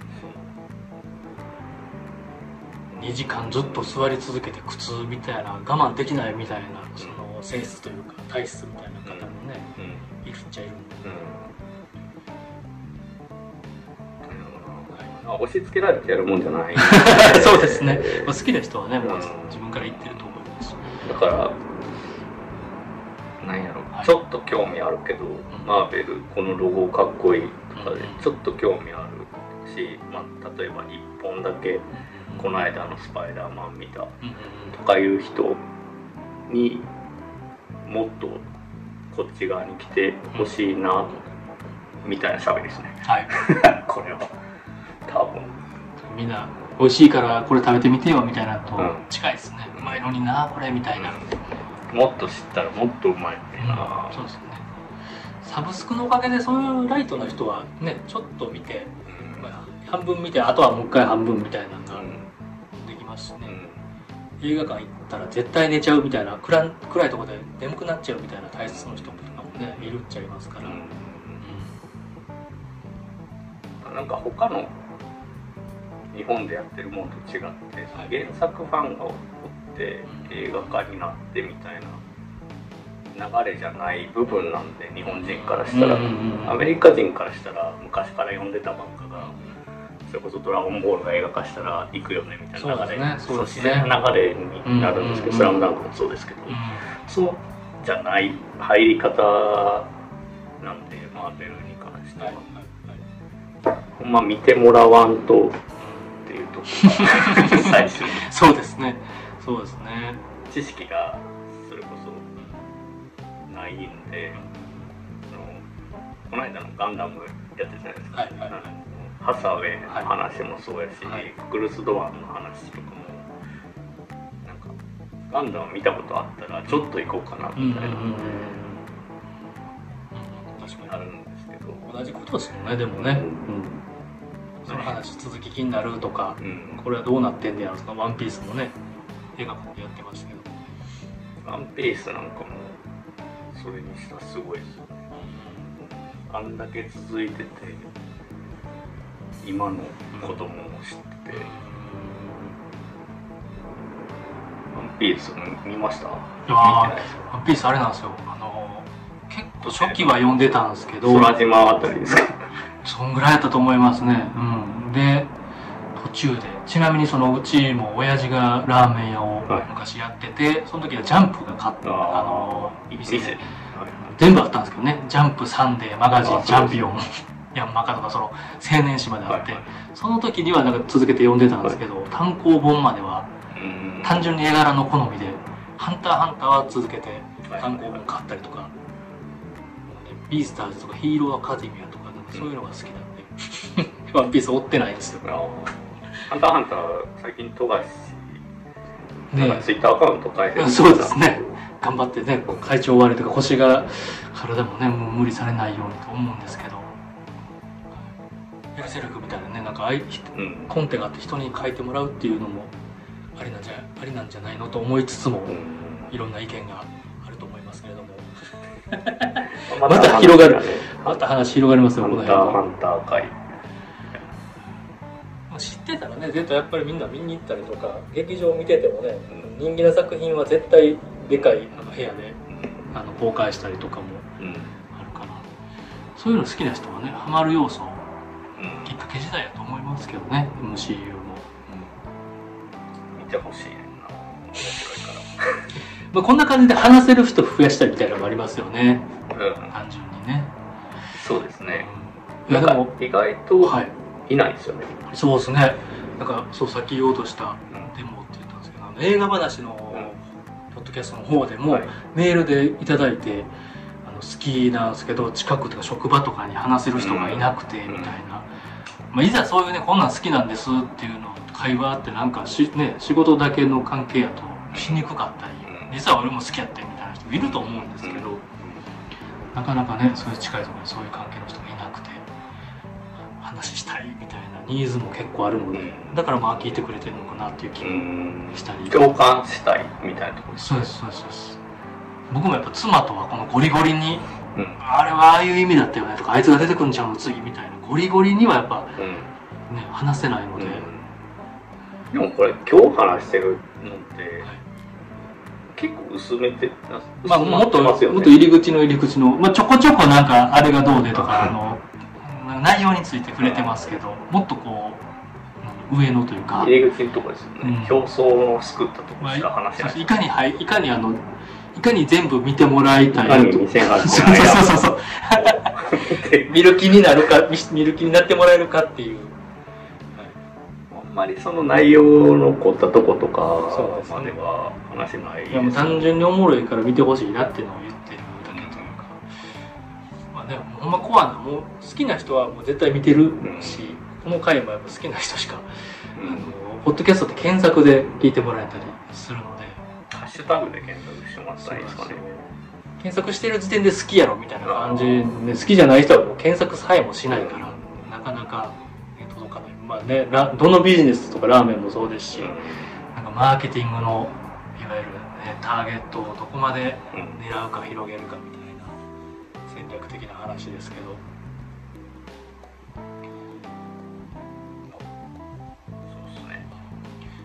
宝塚は「ルローニケンシン」とか「ルパン」とか「シティーハンター」とかやってるそういうのをやってなんか今ねキョンシーみたいな。あの辺はこうそことのうまいハーモニーをやってますけどね今実験的実験的とか結構やってますけどね。歌舞伎も結局「ワンピース歌舞伎とかやったりとか。そうですね。そうそうそうそう。ね周りのそういう人を取り込もうっていう伝統芸能系は特にもっと能とか雅楽とかっても全然わかんないです歌舞伎とか、まあ、落語とかもそうなんですけど、うん、知っていったら多分めちゃくちゃおもろいんだなって感じはするんですけどね。基本なんかこう高校野球とか野球も相撲もそうですけど若い選手ねこうが入っていっ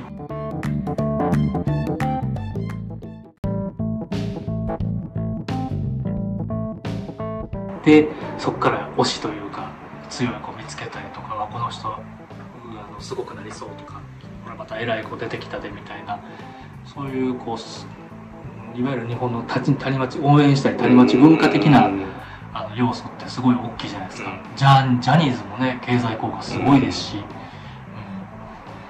だから素質的にはもうめちゃめちゃあると思うんですよねマーベルも、うん。まあ、海外由来やし教えが見つけやすい。そうですね、うん、誰推しになるかみたいな。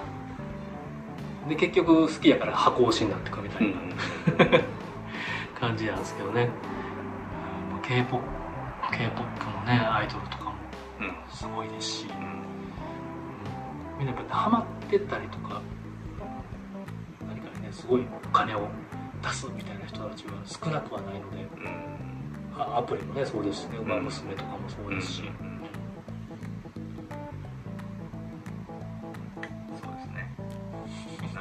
を言いたかといってマーベルがね急にギャルゲーみたいなやってももともと好きな人は何しとんねんみたいなのにもなるし、この辺の塩梅が難しいですよね。もともとの良さは変えずに、うん、いかに。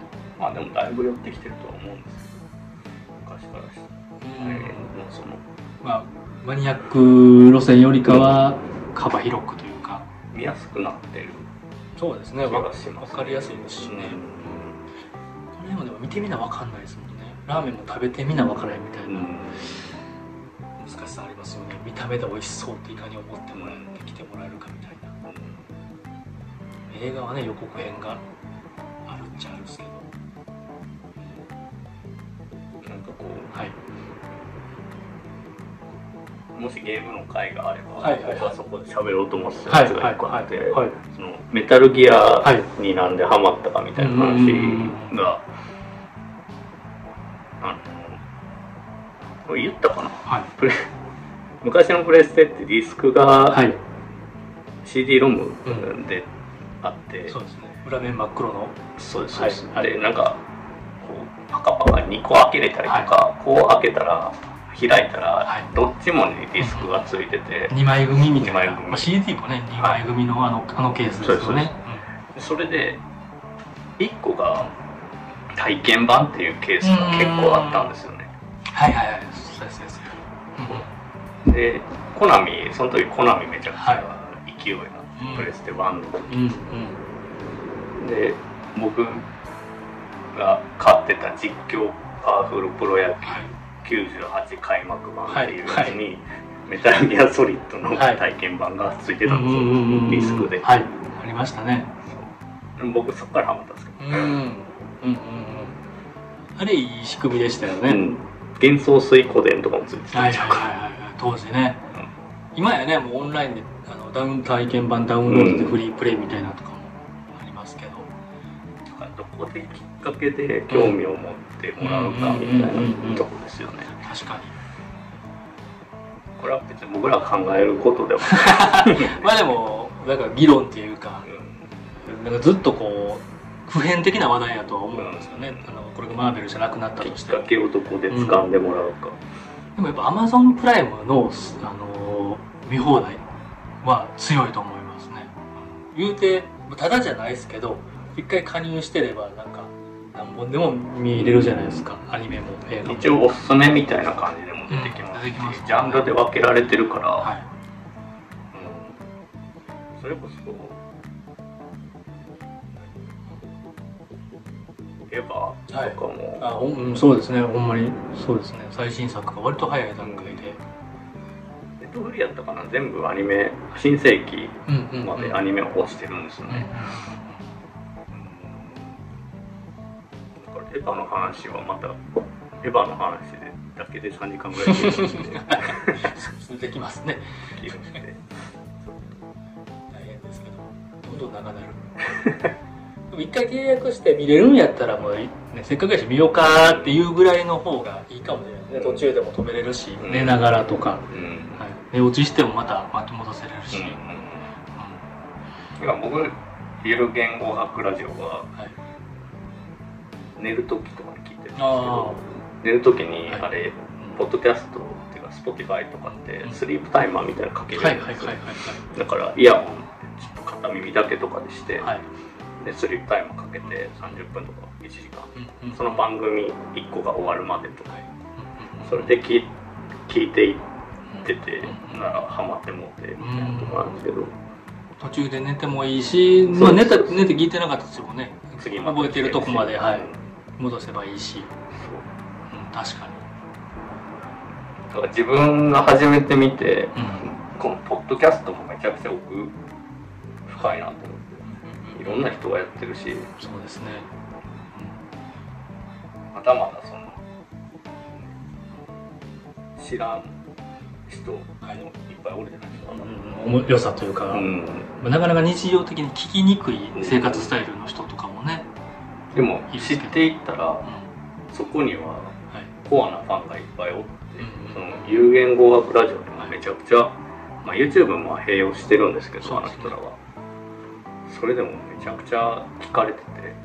言うて日本一のポッドキャスト大賞にも選ばれてますから。一回選ばれてるみたいです。だから一時期は古典ラジオとか。うんうん。あそうですね。設で定。設定みたいな、はい。もう普通にお笑い系の番組も多いですしね、うん。あのラジオみたいな感じで聞けるのオールナイトニッポン」とかも配信さそうでれてそうですそうです。超漫才って最近。最近でもないですけどちょっと2ヶ月前ぐらいかそうですね。うん。ら始まあれも芸人によって全然、そうですやっぱ耳だけで聞くのの、聞かせるのが得意な人と、はいはいはい動きありきの人とかおるんで、うんその辺の差が出ますね確かに。そうまあまあ奥深いですねポッドキャストも、ポッドキャストね。いいですね。メディアは。はい、こんだけだって喋れますもん。しかもそれをねなんかこう人に共有する。うん。普通やったらねもう誰も聞かずにあの2人で喋ったあ面白かったっすねで終わるとこなんですけどこれを聞いてねなんかこういろんな思う部分を共有できるみたいなのもうん俗人性のほとばしりみたいな感じですけどね。なんか人によってやっぱ話せる内容とか持ってる知識が全然違うんでいかにこその俗人性のハーモニーでグルーブをなんか楽しんでもらえるか楽しませられるかみたいな。なんかこれおもろいんちゃうかなって思ったんが、はいはい。ポッドキャストを語るポッドキャスはいはいはいはい。トってコンテンツとして成り立つかもしれんなって昨日思った、うんうんうん。全然なんかおすすめ聞いてて、ね、うん。この番組のここのがいいとかね。はいその昨日一昨日ぐらいから小島秀夫のやつ始まって、はい。それを聞いて聞いた感想とか、はいはいはい。っていうのを喋るポッドキャストポッドキャスト。みたいな。うん、いや全然あると思います。あれはありだと思いますよ。うーん。これもなんか、まあ、この中なのか、うん。なんかどっかではい。他でできるのか、うん。まあ、まだ全然わかんないですけど、うんうんありちゃうかな結構ね個人のポッドキャスターさんとかでコラボしてうん一緒にいいなと思ってるポッドキャストの人を呼んで一緒に喋る、まあ、リモートで喋ったりとかいろいろね皆さ、うんんそういう交流というか文化も生まれててうん。おもろいですけどうんね、そんなにすごい広がりがってよりかはもう楽しくて好きでやっててでそこからもうじわじわみたいな,、うん。うん。なんかそっちの方がリアルやなみたいな感じがしますけどね。ミクシーの変な部屋にはいなんか変なやつがちょっとずつ集まってくるあの面白さみたいな、うんに近い気はします、うん。まあ、ネネットで書き込みとかだともっとコアなうん。マニアックな感じはしますけど。そうですね。はい、だからぜひ今度そのゲームはい。の回うんうんうんはぜひぜひ。ちょっと呼んでもらいたいなと思って。ゲームスッキャネンっていうね、うん。あのおっくんっていう僕の同級生と奥君がゲームめっちゃ好きで、まあ、僕も好きなんですけど、奥君の方があのいろんなゲームを掘ってたりややり込んでたりするので話をして単純にしてるっていう。ぜひそっちにも、なんかそこでも喋りたい。うん、なとか思って、そうそう。コラボとかねゲストとかバンバンうん、やっていけたらなと。で僕は僕でラーメンつながりでちょっとそっち広げていけたら、うんうんうん。良いですね良いですね、うん、やる人がラーメン屋って結構喋らん人も多いんで。うんうんうん。なかなかね普段お客さんで行ってても、うん。面と向かってずーっと喋るとか、うん。ねもともとの友達とか知り合いとかじゃない限りは、うん、逆に忙しい時にねもうよく喋りかけへんわと思いますし、うん、はい、な感じですかね。聞きたいなと思いますよ。はいそんそんな感じですかね。まとまりないな。いやいやいやいかにねハマってもらう難しさみたいな、はいラーメンもそうやと思うんですけどきっかけですね。そうっすね。まあ、これのこれをきっかけに。これをきっかけにまあ起承転結の結は最初のテーマに戻るんですけど、はいマーベル MCU を見るなら2008年アイアンマンから見てください。の回ですねこれは。なんこれめなん何時間 2, 2時間ぐらい喋ってます？初めに結論出てるけど。2時間喋ってますね。いろいろね脱線しながら。でも俺たちの熱い思いは、はい、そう。ほとばしほとばしったんじゃないでしょうか、以上です。ね ぜひなんかどう思ったかとか逆になんでこれでハマれないみたいなのがあったら。ああぜひそうなんですよ。なんかそういうのをね僕はい。言うのが苦手で、そのメッセージ。なんかこはうこう感想くださいとか、いつも言おうかなとか思うんですけど、うんはい。なんかみんな言ってるじゃないですか。一応僕なんか全然来ないですけど 全然来ないですけどたまにいただけたりするんではい。なんかねたまにこうやって聞いてくださってちょっとやっぱあ送りたいなって、えーまあ、人のポッドキャストにメッセージを送るとやっぱハードル高いじゃないですか。面白かったですみたいなって自分に置き換えたら。自分に置き換えたらせえへんけどなんか欲しがるっていうねこの。いただいたらいただいたで嬉しいし全然もう全然送ってくださいみたいな。しなんか自分も聞いててあー送りたいみたいなおもろかったっすみたいな時もあるので、うん。言言っとくとあ送っていいやみたいなっていう時の方もねたまにいらっしゃるので、なんではい、あの感想くださ そうですね。感想とか。い意これ見とか。MCU のここが苦手ですとかね。とかはい。ここ間違ってんでみたいな。それをサクさんというかねどのアカウントに送ったらいいんやみたいな。皆さんにそんなこと送っていいのかみたいな感じですけどいいいっすよね別に。まあね DM くれたらはい。全然。そうですよね。ね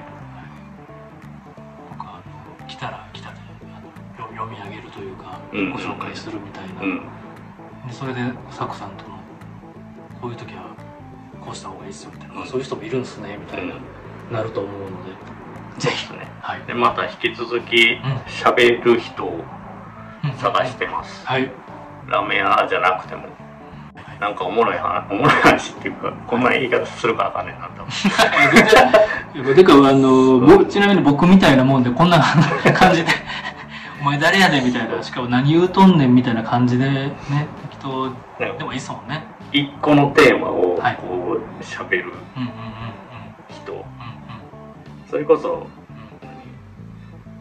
うん「スラムダンクめっちゃ好きでみたいなやったらもう喋れるしそのなんていうのサブカルっていうのそのこういうの音楽であったりはい。漫画ゲーム映画もそうなんですけどうんうんそういうとこでなんか一個こう喋れるのがあれば喋れるかなとは思うんですけどね。プロレスお笑いとかも、うん。まあ、そのい共通の話がその人とできるのであれば、そうですね。グレートム高いそうですね。怖余計余計聞く人がねさらに絞られるというか。いやでも逆に気になる。逆におもろいみたいな武藤刑事会とグレートム高いを別でやえてあえて一緒にはせず、えー別人格いいでやる。でいいですねちゃんと、えー。GMU、GMU です。剣道家臣か。そこからね、剣道小林の名前の由来にもつながっていくみたいなね。コア な。それを聞きたいな。えでもこんな感じでサクさん結構幅、話題が幅広いから、俺、私、サクさんとちょっとこんな話したいみたいな。ね、あれ幅広いですけどね、うん、結構薄めなんですよね。いや、全然いいと思いますけどね。相,、ね、相手の方が結構濃いのを共有して聞いたりとかも面白いと思いますし。うん、めちゃくちゃ、その、それこそ80年代、90年代のロック好き、はい、洋楽のロック好きとか、はい、そんなん人の話聞いてみたいですよね。そのビートルズからずっと喋れる人とか、それこそ日本やったら、日本やったら何やろうなハッピーエンド以降のロックにつながるその歌謡曲フォークのその後からですよね、演歌。そっからの話とかを喋れる人を僕がそこの知識が深めようと思ってもなかなかね掘り下げれてないんで。それもそれで果てしないですからね。そうなんですよ。ねほんまに。そういうとこ喋れる人とかね、はいはいはいはい。ラーメンをこし通り越してこう文化教養の。アカデミックリベラルアーツ。リベラルアーツ。まあおもろいです。おもろいですけどね、そういう。YouTube やったらねドミューン宇川さんがドミューンとかで、はい、アートとかそういうカルチャーサブカルチャーの番組をいろんなコアなマニアックな人にインタビューして、みんなが対談みたいなのしてていやそれを大阪のラーメン屋さんがやるっていう。めちゃめちゃ面白いですけどね。なんかねアニメとかも。この人何の人みたいなね。その三浦淳さんこの山田五郎さんみたいな この人一体何の人なみたいな。僕だけどこのままあと20年ぐらい生きてたとしたら、はい、三浦淳の見た目に寄ってくるんですね。髪の毛もね長いですし。目悪くなになりたいけど三浦淳に寄ってしまうっていう。日本人やから。しゃあないですね。しゃあないですね。ああいうところの人だってあの、うん、あのバランス感覚って結構い。いですよね、はい、テレビ地上波にもちょっと出れるし、でもやっぱりやってること好き好きやなおもろいなっていうのはやっぱタモリクラブなんですよね、うん、タモさん役を作さんがいろんな人にね聞くの聞くのお上手ですし。坂道とか。はいはいはい。坂道この坂道はみたいなあの人がそうそう。まあ本気でねタモさん好きなのはそっちそこですけどねもねあだからオープニングを撮るためのはい、A お尻の人を呼んで 最初に。そうですね。まずね A お尻コンテストから オーディションから。あれな。やばいなそのそれをそれをポッドキャストでメインで。まあ映像部にそれをあった方がそうアップできんのかなっていう。それやばいな。タモリクラブ方式。空耳アワーもやな時間も労力労力も余計割かなあかんよって、うん、お店も忙しいのに何してんすかっつって。